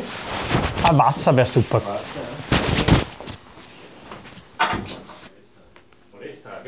Genau. Kennst du den Palästra, oder? Ich habe da zwei Hefte mitgebracht. Ja, danke. Ja. Eins ist vielleicht nicht Rot, die, ja. erste Wahl, der GRK-Schwerpunkt. Okay. Hey, ich habe schon mitgekriegt. Ich war ja gestern bei den Jungs von ähm, Black FM Okay, okay. und die sind auch ziemlich anti-GRK. Äh, ich habe jetzt Zeit, das ist auch Ja, grundsätzlich genau eine Stunde. Ist das okay? Das machen wir, ja, ja. Mhm. Weil um zwei haben wir einen Matchplan und dann bin ich gern dabei. Alles klar. Ja, ja vielen Dank. Ähm, die Fragestellung, die mich nach Graz gebracht hat, ist, was bzw. welche Systeme, Konzepte und Personen stehen hinter diesem aktuellen Erfolg des SK Sturm? Und ich bin kein Sturm-Insider, dafür habe ich mal die Kollegen von Black FM in den Podcast geholt, aber mit meiner Leitfrage hat mich natürlich der Weg auch zu dir geführt. Du bist ja auch eine sehr spannende Persönlichkeit, deine Geschichte, dein Unfall, dein Werdegang. Ähm, aber vor allem hat mich auch dein Umgang damit sehr beeindruckt, was ich gelesen und gehört habe. Also würde ich gerne am Anfang ein bisschen über dich sprechen, über deine Person. Du warst selbst Fußballspieler bei der Wiener Austria in der Jugend, später in der Kampfmannschaft. Ähm, die meisten Spiele hast du für die SV Ried gemacht, auch über 100 Spiele für Wiener Neustadt, ähm, wo du dann auch als Trainer das erste Mal tätig warst. Wie zufrieden warst du mit deiner Fußballerkarriere oder bist du mit deiner Karriere rückblickend? Ich denke schon, dass ich äh, zufrieden sein kann. Ähm, es war schon so, dass ich äh, ja, mit 17 schon auch, auch sehr vielversprechendes Talent gegolten habe. Ähm, bin äh, eigentlich als Offensivspieler in die Akademie gekommen äh, und es war dann so, dass ich äh, relativ schnell dann auch linker Verteidiger geworden bin, so wie so viele in der Frank Stoner Akademie hinterher gesehen, Suttner, Ulmandi, Alaba, äh, Leo war und meine Person, also es war damals irgendwie Not am Mann auf der linken Verteidigerposition, so wie auch jetzt im, im Nationalteam. Und da, da ja, sind wir mehr oder weniger gezüchtet worden. Und äh, ja, bevor, ja, ich, und bevor ich äh, 20 geworden bin, habe ich relativ viele Bundesligaspiele dann schon gehabt. In Ried, aufgestiegen mit Ried. Und äh, war auch U21 Teamkapitän. Und zu diesem Zeitpunkt glaube ich schon wäre eine größere Karriere auch, auch denkbar gewesen. Äh, leider Gottes habe ich mich dann ähm, nach der Austria äh, für, für die Admira mehr oder weniger entschieden. Mira ja, war, war damals ein Zweitligist und äh, ich denke, es wäre besser gewesen, äh, ja, als U21-Teamkapitän äh, mit 20 Jahren irgendwo auch den Mut zu haben, vielleicht damals schon irgendwo ins Ausland zu gehen oder in der Bundesliga auch zu bleiben. Äh, das habe ich damals nicht gemacht und dann habe ich drei Jahre in der zweiten Liga verbracht. Dann bist du auf einmal 23 und dann äh, ist, ist es eigentlich, äh, dann geht es schnell und dann, dann war mir eigentlich klar, dass die ganz große Karriere nicht mehr möglich war, habe es dann aber trotzdem auf ja, 160 äh, äh, Bundesligaspiele geschafft und äh, ich glaube 150 Zweitligaspiele. Also es war dann schon auch ordentlich, würde ich sagen. Die größte Bekanntheit als Fußballer hast du dann erlangt 2014 aufgrund eines Unfalls, ähm, wo ein Feuerwerkskörper in deiner Hand explodiert ist. Wie hat sich da dann dein Leben verändert? Es war das Jahr 2014. Ähm, schon äh, von Beginn weg ein, ein schwieriges Jahr. Ähm, ich, ich, bin damals von der SV Ried weggegangen, besser gesagt, mein Vertrag ist nicht verlängert worden. Äh, war dann erstmalig in meiner, meinem Leben auch äh, arbeitslos, mehr oder weniger. Also von, von äh, glaube jetzt 31. Mai bis äh, ja, Anfang August, also zwei Monate. Mir war schon bewusst, dass ich wieder einen Verein finde, aber es hat dann ein bisschen gedauert und habe dann beim SV Horn unterschrieben, ja, Anfang August und bei meinem ersten Training habe ich mir gleich das Kreuzband gerissen in Horn. Also das ist dann ja nicht so gut losgegangen. Äh, und ähm, ja, äh, zwei Monate später ist mir dann der Unfall äh, mit, mit, äh, mit dem Böller passiert, wo mir ja, die linke Hand amputiert worden ist, die rechte schwer verletzt. Und das war natürlich schon ein einschneidendes Erlebnis äh, in, in meinem Leben, wo, wo sich von heute auf morgen schon sehr, sehr viel geändert hat. Und äh, trotzdem war es so, dass ich relativ schnell äh, nach dem Unfall auch wieder klare Ziele vor Augen gehabt habe und das war einfach auch ja, zwei, drei Tage äh, nachdem ich wieder dann bei mir war, äh, dass ich wieder Fußball spielen will und äh, ich glaube, das war dann zu dem Zeitpunkt ganz, ganz wichtig. Ähm, zu dem Zeitpunkt hat es ja in der Form noch nicht gegeben, dass einer mit einer Armprothese Fußball spielt. Aber das habe ich mir fest in den Kopf gesetzt und äh, das ist mir dann letztendlich auch gelungen. Hat dich dieses Ziel ein bisschen bewahrt, davor in ein mentales Loch zu kippen? Oder? Ich denke schon. Äh, ich denke, da haben dann schon mehrere Komponenten zusammengespielt. Äh, ich war ja dann auch äh, fast ein Jahr auf Rea in Doppelbad bei Graz, wo du mit so einer Verletzung ja eigentlich nur leicht verletzter bist. das öffnet einen schon die, die Augen, wenn du irgendwo in dieser Fußballblase davor zehn Jahre unterwegs bist und ja, da nur die Frage ist, was, was, was für Steak gibt es beim Abendessen, ja, wenn du auswärts spielst. Und auf einmal ist es so, dass du ja mit, mit ganz anderen Sachen äh, konfrontiert wirst. Und äh, das war sicher auch dann auch, was mir, glaube ich, auch heute in dem Beruf dann sehr geholfen hat. Äh, so haben wir die Augen geöffnet und äh, parallel habe ich immer das Ziel vor Augen gehabt, ich will wieder am Platz stehen und, und ich will wieder Fußball spielen und äh, habe auch wirklich auch in dieser Zeit, wo ich in Doppelboard war, äh, für das trainiert und äh, für mich war das wie ein langes Trainingslager. Man hat dann am Tag jetzt äh, normal so drei bis vier Therapieeinheiten. Und äh, für mich war es so, dass der Tag angefangen hat um sechs in der Früh und äh, ja, um acht Uhr Abend wieder am Abend aufgehört hat. Also wo ich wirklich rund um die Uhr, um die Uhr mir selber einen Trainingsplan geschrieben habe, sehr diszipliniert den auch durchgezogen habe und das am Ende hat mich dann schon auch wieder zurückgebracht, weil das war ja nicht so, dass das irgendwie dann, ja, dass ich dann drei Spiele wieder gespielt habe, sondern ich habe wirklich dann auch 50 Spiele auch nachher noch gemacht. Und das machst du nicht, wenn du wenn du dann die Qualität auch nicht hast. Das, mhm. das geht sich dann nicht aus. Und äh, auf das bin ich schon stolz, dass mir das dann so gelungen ist und das hat mir sicher auch geholfen, dann dieses klare Ziel, äh, dass ich nicht in ein Loch falle und, und dass ich dann auch äh, ja, vom, eigentlich vom ersten Moment wieder nach vorne denke. Du hast das jetzt angesprochen, das, das Fußballbusiness ist wahrscheinlich eine Blase für sich. Wie war das dann für dich quasi ähm, mit einer Behinderung auch da wieder aufzutreten, wieder anzukommen? Hat sich da dein Status auch verändert? Wie bist du da wahrgenommen worden? Ja, schon ein bisschen. Äh, äh, erstens natürlich äh, war die mediale Aufmerksamkeit in dieser Phase schon sehr stark. Zuerst natürlich auch zu Recht sehr viele Negativschlagzeilen, weil am Ende des Tages, glaube ich, ist es auch wichtig, wenn da so ein schwerer Unfall passiert, dass du dann äh, dir das eingestehst, äh, sagst, okay, das war in dem Fall ein Blödsinn, ich war selber schuld, ich suche nicht irgendwie äh, die Schuld bei einer anderen äh, und, und habe das dann relativ schnell auch geschafft abzuhacken ja, und gesagt, okay, ist Beste jetzt draus machen und sei mal froh, dass nicht mehr passiert ist. Ja. Das war so mein Zugang und, und äh, denke, mit dem bin ich auch sehr, sehr gut gefahren und natürlich, wie es dann wieder in Richtung Fußballplatz zurückgegangen ist, war schon, äh, waren schon spannende Erlebnisse dabei. Äh, von äh, ja, Spielern, äh, was hast du für einen Gips? Oder auch Schiedsrichtern haben sie haben, haben, oft gefragt, ja okay, ich muss das noch abdeppen, weil das ist ja, obwohl das jetzt eigentlich eh von der FIFA genehmigt war, bis hin, ja, mein erst, ich habe dann relativ schnell auch mit Ausbildungen begonnen, B-Lizenz und die erste Übungsform, was wir gemacht haben, war ein Handballspiel und das sind alles so Sachen dann, wo, ja, wo, was dann wichtig war, weil das Eis dann auch sehr schnell gebrochen war und da die Leute gemerkt haben, okay, der Andi Schicke ist eigentlich eh der gleiche, der geht super mit dem um und den, den müssen wir auch gleich nehmen.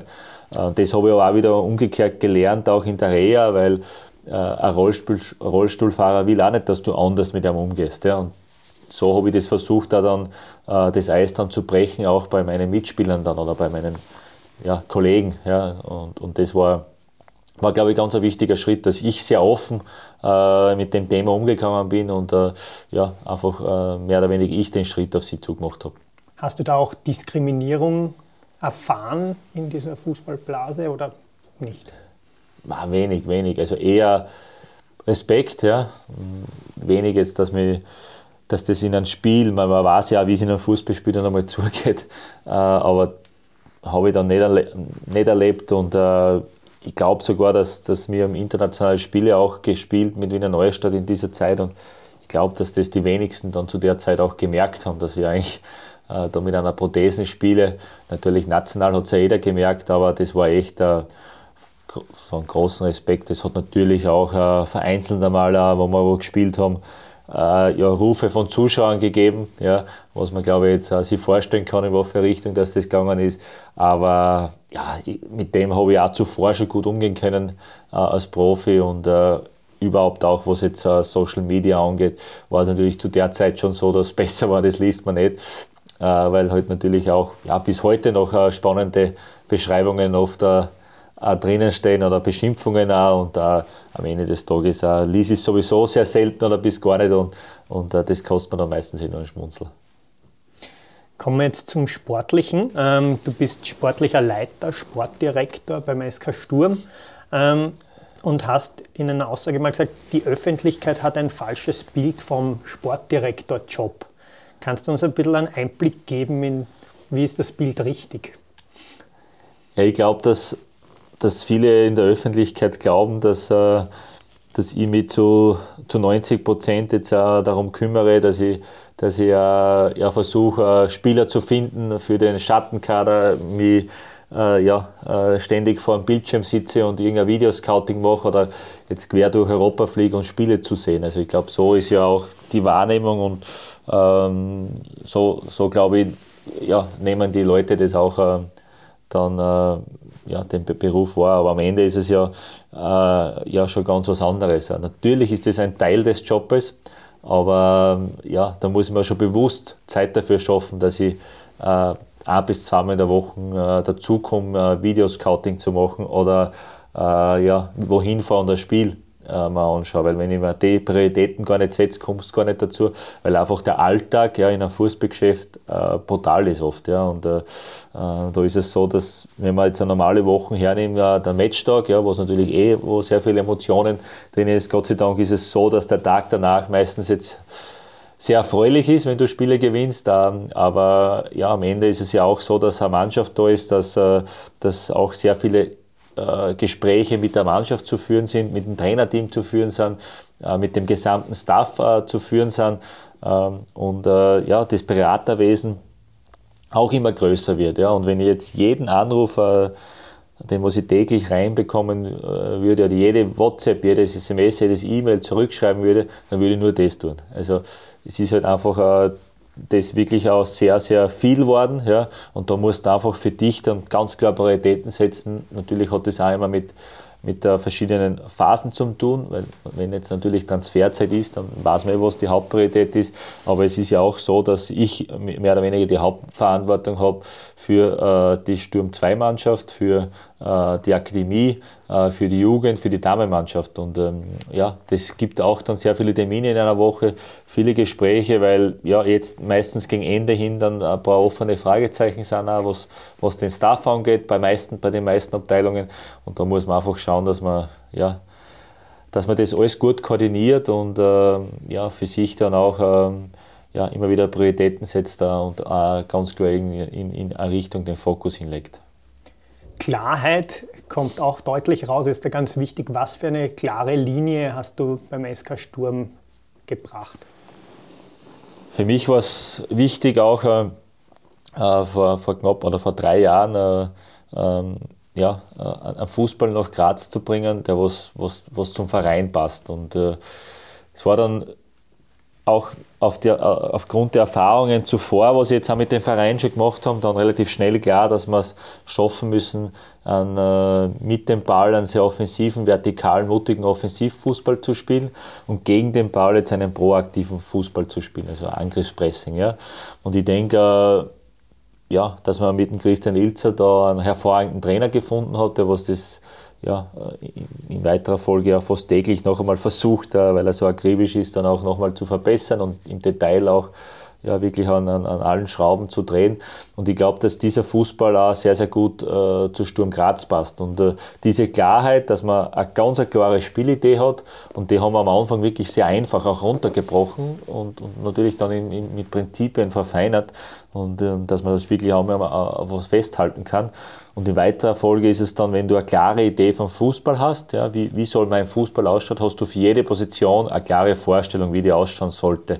Und da haben wir dann für jede Position ein klares Anforderungsprofil entworfen. Und ähm, ja, ich denke, das hat man einfach schon gesehen, dass der SK Sturm in den letzten drei Jahren äh, für Klarheit steht. Ja. Ich meine, wenn sich die Vereine aussuchen könnten, würden, glaube ich, im Moment alle gerne so spielen. Schönes, attraktives Offensivpressing. Ähm, was hat da bei dir äh, dazu geführt, dass du gesagt hast, das willst du bei Sturm machen? Ja? das ist der Fußball, den, für den du stehen willst. Schon auch die Vergangenheit zu, zuvor. Es waren äh, für mich auch alle Trainer, was zuvor jetzt die letzten Jahre noch Franco Foda da waren, auch gute Trainer. Aber ich denke jetzt, äh, man hat dann relativ schnell gemerkt auch, dass El Maestro guter Trainer ist, auch bin ich heute noch überzeugt, aber nicht der passende, weil er halt auch eher abwartend gespielt hat und äh, nur auf äh, Konterfußball und, und auf auf ja, minimalistische Art Spiele zu gewinnen. Ja? Und äh, das hat man dann relativ schnell gemerkt, das passt nicht zu einem Verein, der was von Emotionen auch lebt. Und ähm, natürlich war es dann auch so, dass da braucht man auch nicht äh, lang um einen heißen Bayern, Ralf Rangnick vor über zehn Jahren diesen Fußball auch nach Österreich gebracht hat, ja? Äh, wo wir gesagt haben, ja, da ist er, ja, ähm, äh, ein neuer Fußball. Ähm, ein neuer Fußball eingeleitet worden. Ja, und äh, da finde ich einfach, äh, ja, dass, dass EC mehr Vereine jetzt auch international immer mehr auf den Zug aufspringen. Und ja, wir haben dann versucht, natürlich unsere Art und Weise vom Fußball äh, zu, zu spielen. Ja, und äh, natürlich äh, ist aber der, der Grund auch, oder die, die, das Fundament hat schon auch Ralf Rangig aus Österreich gebraucht, muss man sagen. Jetzt gibt es ja so ein Playbook, wo man versucht, die Spielphilosophie ähm, auch schon in der Jugend zu installieren. Klappt das? Wie, was für Ansätze muss man da setzen, damit das quasi wirklich ein einheitliches System wird und wie lange braucht das dann auch, dass man quasi das geschafft hat? Ja, es klappt schon. Wir haben das auch äh, bei, bei uns ja auch gemacht. Vor, vor ja, zweieinhalb Jahren haben wir dann wirklich mit allen Akademietrainer mit Sturm 2, mit den Damen auch äh, Sitzungen gemacht, haben äh, unsere Prinzipien nach unten äh, gegeben, haben die Spielidee im Grunde implementiert im gesamten Verein und ähm, äh, haben versucht auch wirklich äh, eine einheitliche Sprache zu sprechen im Verein, was unser Fußball auch auszeichnet, was unsere Schlagwörter sind und ich finde, dass man es jetzt nach, nach zwei, zweieinhalb Jahren bei der Akademiemannschaft teilweise schon gut sieht, in Phasen gut sieht. Aber natürlich ist das ein Prozess, äh, der was nicht von heute auf morgen äh, passiert. Und äh, finde dann auch, dass wir es in Phasen auch bei Sturm 2 richtig gut machen und dann halt in Spiele, wo wir es halt nicht so gut machen. Ähm, das ist einfach dann der Jugend auch geschuldet, aber im Grunde ja, ist es viel Arbeit, man muss da sehr konsequent dahinter sein.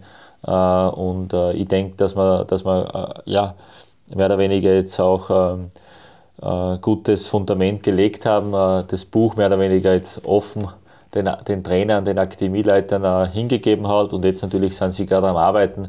Und da gibt es auch immer wieder ja, quartalmäßig mit, mit allen dann auch, mit allen Trainern Sitzungen, wo man sich immer wieder dann austauscht und die müssen dann auch immer wieder Analysen abgeben und da schauen wir schon, dass wir wirklich auch Schritt für Schritt näher kommen. Ja. Du hast Chris Ilzer angesprochen. Der war ja jetzt im Nachhinein betrachtet genau der richtige Trainer, den du ausgewählt hast. Aber das war ja nicht unbedingt so klar, oder? Bei der Austria hat das nicht funktioniert. Wie bist du an die Sache rangegangen? Wie, wie wir definiert haben, wie der Fußball ausschauen sollte, ähm, wie ich das dann bei der Klausur 2020 den Vorstand präsentiert habe auch und die natürlich dann auch gesagt, okay, das, das passt, den Fußball, den, den wollen wir sehen und jetzt finde ich halt den richtigen Trainer. War der Chris äh, natürlich da gleich ein Kandidat auch und der hat eine ganz schwierige Phase auch bei der Austria gehabt.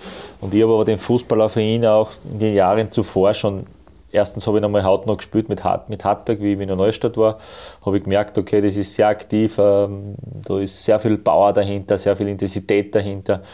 Und habe das natürlich auch in weiterer Folge dann äh, verfolgt, hat dann äh, mit WRC noch äh, ja, richtig Erfolg gehabt, äh, ist Dritter geworden. Und äh, dann ist er zur Austria gegangen, hat dann erstmalig ein, ein schwieriges Jahr gehabt und ähm, eben dann mit ihm getroffen. Und äh, nach eineinhalb Stunden nach dem Gespräch, es hat dann noch länger gedauert natürlich, aber habe ich schon ein richtig gutes Gefühl gekriegt und habe gedacht, das ist der Richtige, weil äh, ich glaube, dass er eigentlich jetzt ein noch viel besserer Trainer ist wie im Jahr zuvor, äh, wo mir jeder wollte. Ja? Weil in dem Jahr bei der Austria hat er mehr gelernt wie, wie zuvor. Und äh, das war dann mein Zugang gleich, dass er super, super strukturiert ist, dass er von der Fachkompetenz, denke ich, einer der besten ist in, in Österreich. Und ähm, ja, äh, da hat einfach dann sehr viel zusammengepasst und wir haben am gleichen Tag dann noch, äh, oder ich habe dann am gleichen Tag noch eine Vorstandssitzung einberufen und war mir dann klar, äh, das ist der richtige Trainer. Das Gespür bekommt man dann einfach. Und Gott sei Dank hat der Chris dann auch gesagt, er kann sich das super vorstellen und hat es das eigentlich nur mit der Austritt zu lösen gegeben. Habe eigentlich ein gut, eher ein gutes Gefühl gehabt, dass das gelingt.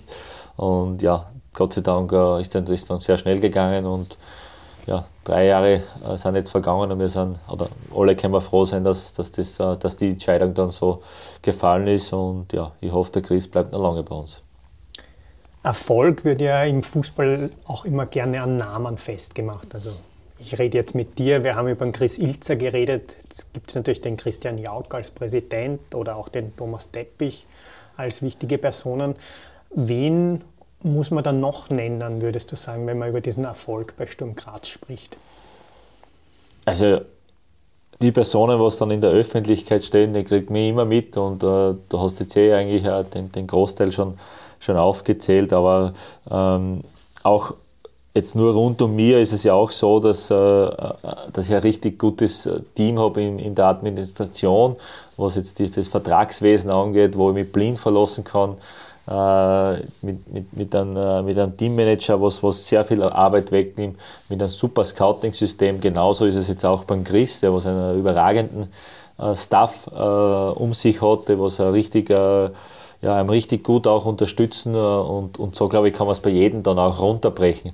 Und nur dann funktioniert es. Und ich habe halt derzeit das Gefühl beim, beim SK Sturm, dass alle gern in die Arbeit gehen, dass alle auch wenn jetzt äh, ja, drei Jahre Erfolg da sind, äh, dass alle noch äh, einen extremen Hunger mit sich bringen, auch, dass alle noch weiterkommen äh, wollen und ähm, das denke ich ist auch das Wichtigste. Also ähm, Fußball ist dann auch gefährlich, wenn man, wenn man erfolgreich ist, dass man dann gemütlich wird und äh, das haben wir aber wirklich auch gegenseitig so, dass wir uns ja äh, immer wieder auch pushen und äh, dass sich keiner zurücklehnen kann. Und das, denke ich, zeichnet uns aus und äh, darum hoffe ich und denke ich auch, dass es auch äh, ja, so weitergeht.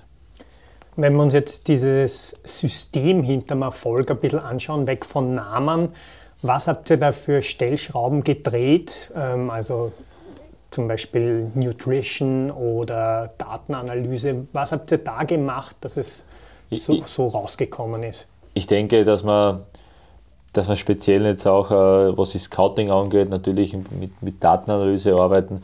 Äh, dass wir im physischen Bereich äh, einen Riesenschritt gemacht haben. Also wir sind physisch die, die beste Mannschaft mittlerweile in Österreich. Also nicht nur jetzt, was die gelaufenen Kilometer angeht, ist ja nicht so wichtig, sondern vor allem was die, die hochintensiven Meter angeht, was die, die Wechsel äh, oder die, die, die Richtungswechsel angeht, also die Explosivität. Und ähm, ja, das ist ein Prozess, der was über ja, sehr, sehr gute Trainingssteuerung jetzt auch in die letzten drei Jahre passiert ist, was aber auch natürlich mit mit Scouting zu tun hat, wo man sagen, okay, welche Spieler passen dann auch dann zu uns und welche Fußballer oder welche Spieler können auch dann diese Intensität auch bringen. Entschuldige, darf ich da einhaken beim Scouting? Hast du das quasi komplett neu aufgestellt oder was waren da die großen ja, Ich war ja vorher Chef-Scout und mhm. habe mir schon Gedanken gemacht da und habe natürlich schon äh, in einer gewissen Art und Weise, weil ich auch Ausbildungen in dem Bereich gemacht habe, äh, schon äh, Datenbanken aufgebaut. Aber das haben wir jetzt wirklich in den letzten drei Jahren noch einmal versucht weiterzubringen. Wir haben richtig gute Tools dazu gekauft, auch was, was für unsere Spielidee auch perfekt passt. Also wir arbeiten ja sehr viel mit mit, äh, mit äh, Backing, also überspielte Linien auch, äh, wie viel, und das ist unsere Spielidee, weil Ballbesitz ist für uns absolut nicht wichtig. Ja, für uns ist wichtig, äh, äh, wo ist der Ballbesitz und äh, äh, ja, wie, wie, wie schnell schaffen wir es ins letzte Drittel zu kommen und wie vertikal ist unser Fußball. Und anhand solchen Daten versuchen wir auch im Scouting dann Spieler zu finden. Wie viel äh, schafft es ein Innenverteidiger, Linien zu überspielen? Ja? Und wir schauen nicht, okay, der Innenverteidiger hat Passquote 95 Prozent, ja, aber der spielt ja zu 90 Prozent den anderen Innenverteidiger an. Ja, der spielt den Gegner durch. Und da schauen wir schon auch wirklich, dass wir da auch wirklich im Detail unterwegs sind und, und versuchen, äh, ja, da wirklich alles abzudecken. Und äh, es ist sicher auch ein Geheimnis, dass unser Kader äh, nicht jetzt irgendwo von einzelnen Personen äh, oder einzelnen Spielern abhängig ist, sondern wir haben schon auch ein System, wo ich sage, ja, da kann fast jeder äh, den anderen dann ersetzen. Das haben wir, glaube ich, auch gezeigt, auch heuer mit einem Abgang, wo jeder gesagt hat, okay, äh, der Rasmus Heuland ist weg und, und es bricht alles zusammen und wir haben es aber trotzdem geschafft und war nicht einfach, aber da hat als Trainerteam sehr, sehr gute Arbeit geleistet mit, mit äh, ja, guten äh, Rotationen dann auch in der Offensive und äh, ich denke, dass die Mischung im Kader auch sehr, sehr gut ist. Also wir haben äh, erfahrene Spieler, äh, wo, wo ich nicht das Gefühl habe, äh, dass, sie sie, dass sie sich zufrieden geben, die was absolut noch Hunger zeigen äh, und richtig gute äh, Leader sind, die was ja, auch bei jedem Training äh, gewinnen wollen, die was nach Erfolg denken und richtig gute Junge, wo ich glaube einfach, die können auch äh, ja, zeitnah oder in einigen Jahren dann auch noch in einer großen Liga spielen. Und diese Mischung, denke ich, ist auch sehr, sehr wichtig. Du hast auch in einem Interview mal gesagt, du hast ein gutes Gefühl, was die Mannschaft braucht, ein Gespür für Menschen, Empathie. Ähm, wenn du jetzt sagst, das auf der einen Seite und so ein bisschen die Verwissenschaftlichung des Fußballs, dieses Professionalisieren, wie wichtig sind diese zwei Faktoren in deinem Beruf? Sehr. äh, Oder wie spielen die ich, zusammen? Ja? ja, ich habe ein super Team auch um mich und da gibt es auch dann, sage ich jetzt einmal bewusst, Freaks, ja, die was halt dann mich nur mit Daten belagern und sagen, das ist er und, und den müssen wir holen und das.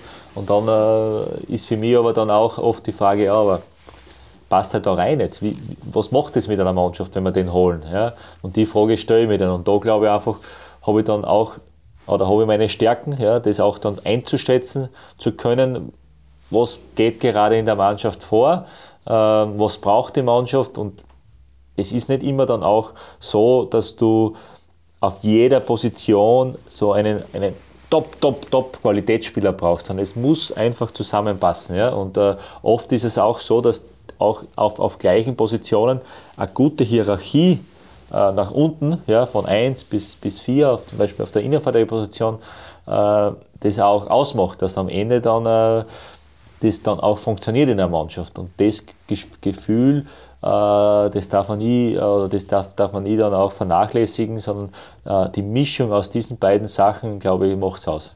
Mhm. Jetzt sind euch ja einige sehr erfolgreiche, gewinnbringende Transfers gelungen. Ist jetzt so die Erwartungshaltung das macht Sturm Graz jedes Jahr. Spürst du das?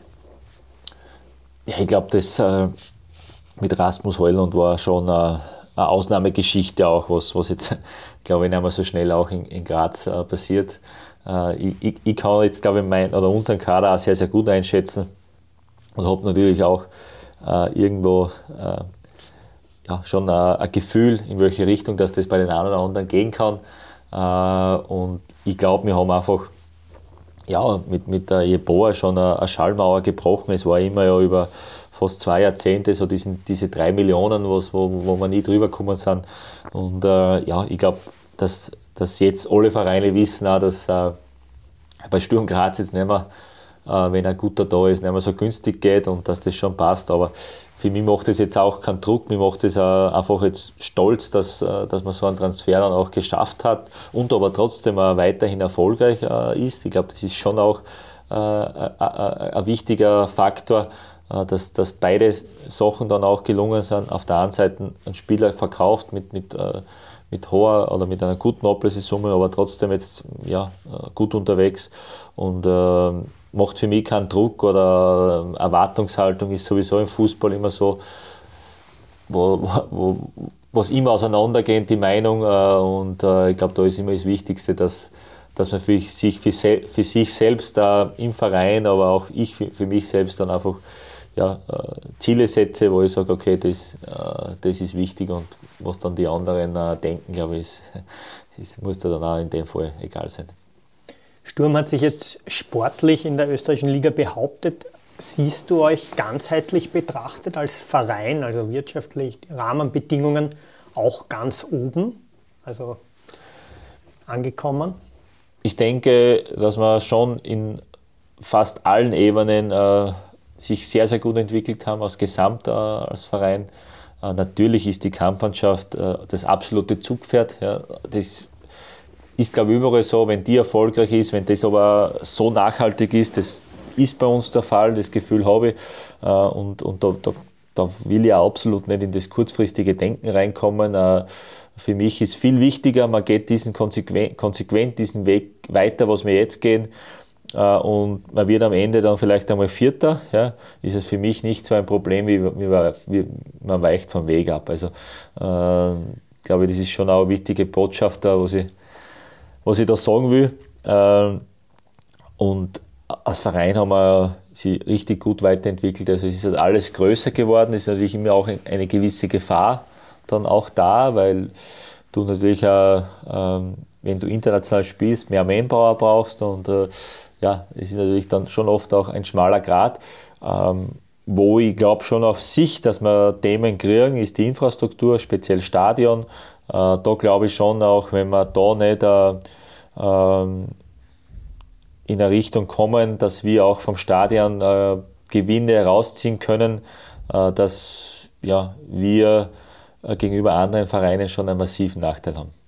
Ja, da will ich eh noch dann nachher mhm, kurz mhm. dazu kommen, aber davor noch ähm, in Wien bei den beiden Großclubs hat man immer so ein bisschen das Gefühl, das sind die größten Vereine. Ähm, jetzt ist Sturm seit einigen Jahren eigentlich sportlich deutlich besser. Ähm, hat sich da was gewandelt? Hast du es auch in der Selbstwahrnehmung? Ist man noch der Kleine im Verhältnis zu den Großclubs oder nicht mehr? Wir haben eigentlich nie auf das so groß geschaut, weil äh, für uns war wichtig auch, dass wir äh, ganz klar unseren Weg gehen.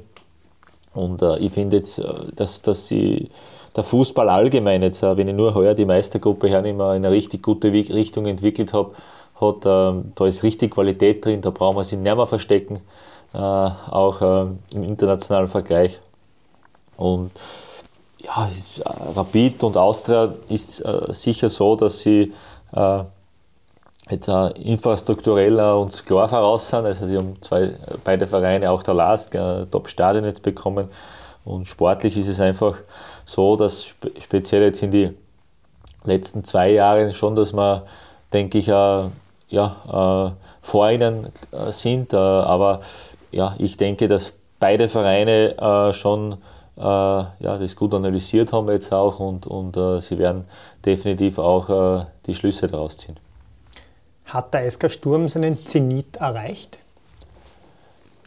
Es ist immer, denke ich, eine Frage dann, äh, äh, ja, was, was sind dann am Ende auch die Ziele und die Ziele äh, kann man dann immer für sich selber so definieren oder so hochlegen, äh, und da sage ich, ja, wir haben es noch nicht erreicht. Äh, ich glaube einfach, es geht immer weiter im Fußball. Wenn ich jetzt sage, äh, ja, wir schaffen halt heuer das Wunder und wir, wir werden Meister, dann denke ich schon, dass es dass nicht viel mehr geht, ja, wenn du halt dann zwei Titel hast. Und wenn du Zweiter wirst, denke ich auch, dass wir für uns heuer auch das Maximum da herausgeholt haben und eine super Saison gespielt haben. Aber ich glaube ja, dass, dass es auch in vielen anderen Bereichen dann schon noch ähm, klare Verbesserungspotenzial dann auch gibt. Und äh, eines davon ist sicher, dass wir als Gesamtverein dann äh, irgendwo ist die Kampfmannschaft jetzt ein bisschen davon gegangen und alles dahinter tut sich halt schwer, dass nachkommt.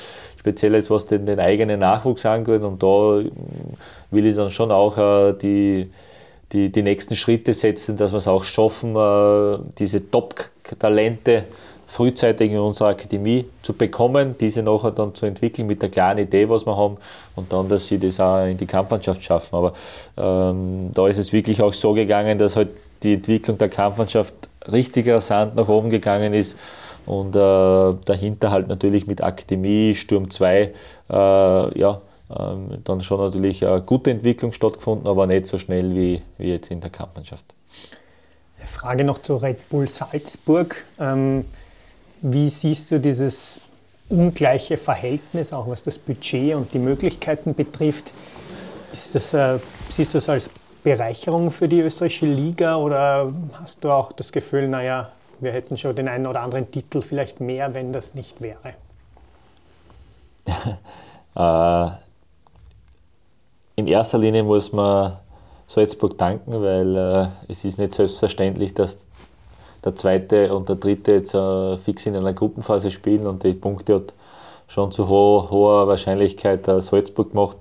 Ähm, und das andere, denke ich, das bringt nichts, wenn man, wenn man sich da zu viel äh, mit dem aufhält und sagt, ja, wenn die nicht wären, dann hätte man schon mehrere Titel, sondern ich glaube einfach, äh, am Ende muss man das dann so annehmen und äh, ja, ich glaube, das machen wir heuer ja, und dann versuchen einfach das Maximum auch rauszuholen und, äh, und, und, und, nicht irgendwie dann äh, sie in die, in die Opferrolle zu begeben und sagen, ja, ist ein Wahnsinn, wenn Salzburg nicht gab, sondern einfach äh, versuchen, das, das Level zu heben, einen Schritt näher zu kommen und äh, ja, schauen, dass, da, dass man vielleicht ja, das Unmögliche möglich macht.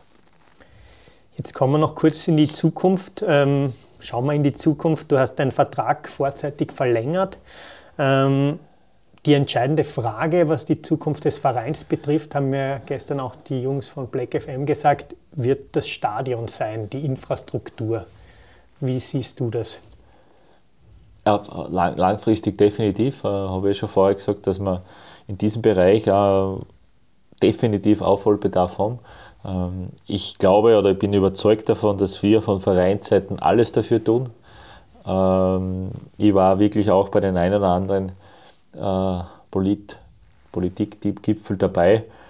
Ähm, und es ist wirklich sehr schleppend. Äh, vor allem ja die Grazer Stadtregierung, was jetzt die Stadion angeht, habe ich das Gefühl, dass nicht äh, unbedingt jetzt Spitzenfußball in, in Österreich oder in Graz sehen will, sondern ja, versucht irgendwo äh, ihre, ihre Zeit dann, äh, die was jetzt äh, in, in, in, äh, der Regierung ist, dann auch äh, drüber zu bekommen und schauen, okay, vielleicht ja, geht es dann nicht den nächsten wieder was an, äh, sondern das irgendwo auszusitzen und äh, nicht irgendwo im Sinne von, von, vom österreichischen Fußball oder von, von dass, dass da was weitergeht. Also es halt äh, ewiges Spiel äh, irgendwie auf Zeit und das ist schon sehr, sehr mühsam, muss ich sagen, weil ja, ich, ich, ich das Gefühl jetzt habe, dass da ja, wir nicht äh, diesen Respekt auch verdient haben, äh, was man sich vielleicht auch verdient. Und ich hoffe äh, wirklich, dass da wirklich zeitnah auch was passiert. Äh, und wir sind wirklich mit dem GRK, äh, was das angeht, geht, wirklich auf einer Ebene. Und äh, vielleicht findet man ja auch überbrückungsmäßig einmal, dass man so eine Lösung findet, dass es gemeinsam einmal in einem Stadion weitergeht, weil das jetzt von heute auf morgen kein neues Stadion für den GRK Stadt gebaut wird, ist auch klar. Aber es ist einfach wichtig, dass wir Sturm Graz äh, aus Pächter auftreten können, äh, wirklich auch mit dem Stadion da was machen können, weil ähm, am Ende des Tages wird Rapid, Lask, äh, Austria, diese Vereine, was eigentlich eh schon äh, vom Budget über uns sind, ja, mit dem Stadion, mit dem Neubau, mit den Business-Sitze, mit den Loungen einfach uns überholen. Und es wird nicht immer gelingen, dass wir äh, einen Top-Top-Top-Transfer machen, äh, den was, jetzt gelungen ist in, in, in die letzten zwei Jahren. Weil wenn das einmal ausbleibt, dann ähm, ja, ist es dann schon sehr, sehr schwierig. Du hast jetzt den GRK angesprochen, deswegen muss ich dann noch nachfragen. In Wien wäre Fußball ohne ein Wiener Derby unvorstellbar in Graz ist es jetzt schon länger Realität. Jetzt gab es das mal wieder. Ja. Wie sehr sehnst du dich oder wie sehr würdest du das begrüßen, wenn es das in der ersten Liga wieder geben würde? Irgendwie ist es halt so weit her auch, ja. Äh, gefühlt jetzt 15 äh, Jahre, glaube ich, hat es jetzt ja keins, keins gegeben, jetzt im Cup wieder.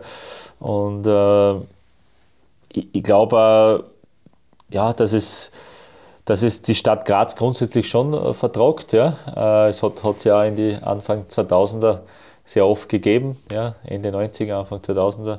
Und äh, ich glaube, es bringt jetzt eh nichts. Sie sind heuer gut dabei. Äh, drei Runden Verschluss äh, haben sie noch alle Möglichkeiten.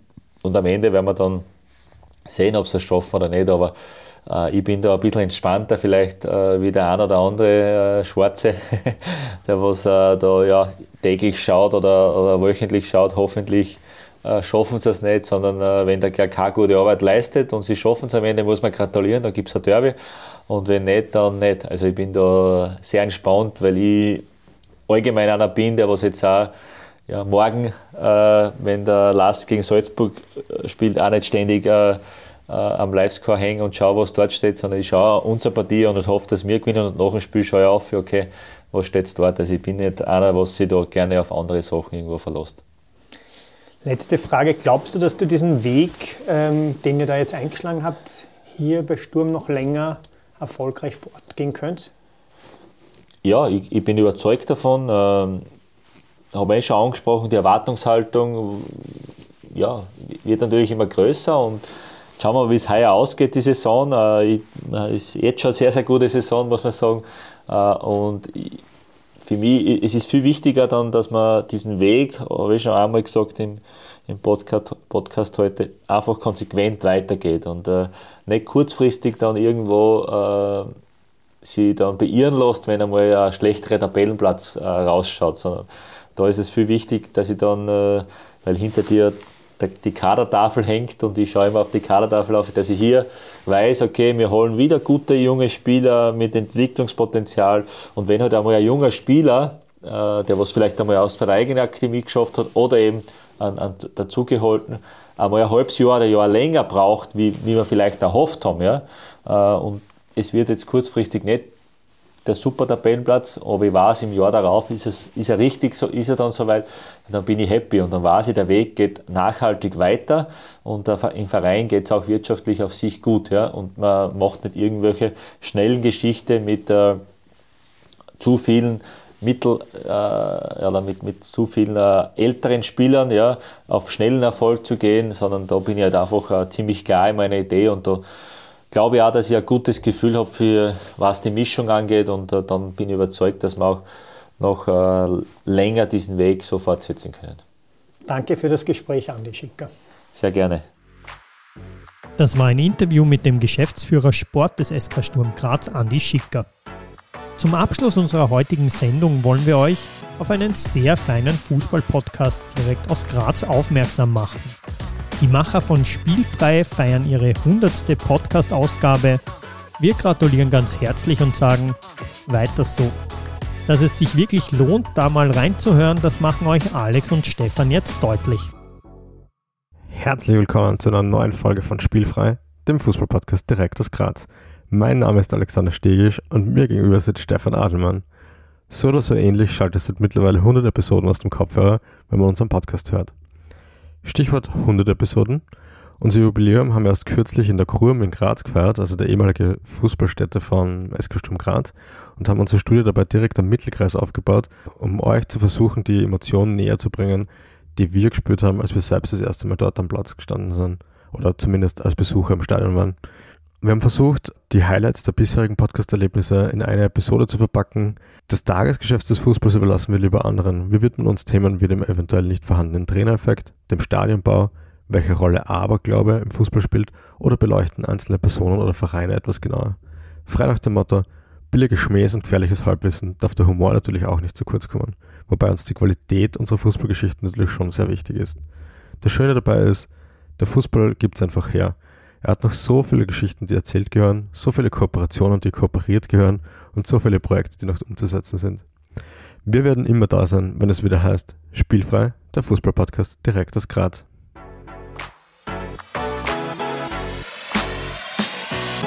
Das war der Balestra Podcast Ausgabe 41.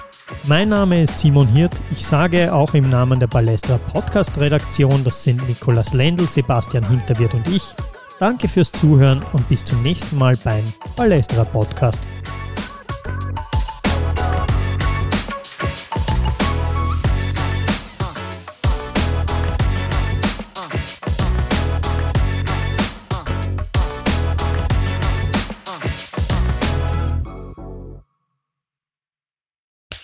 Cut.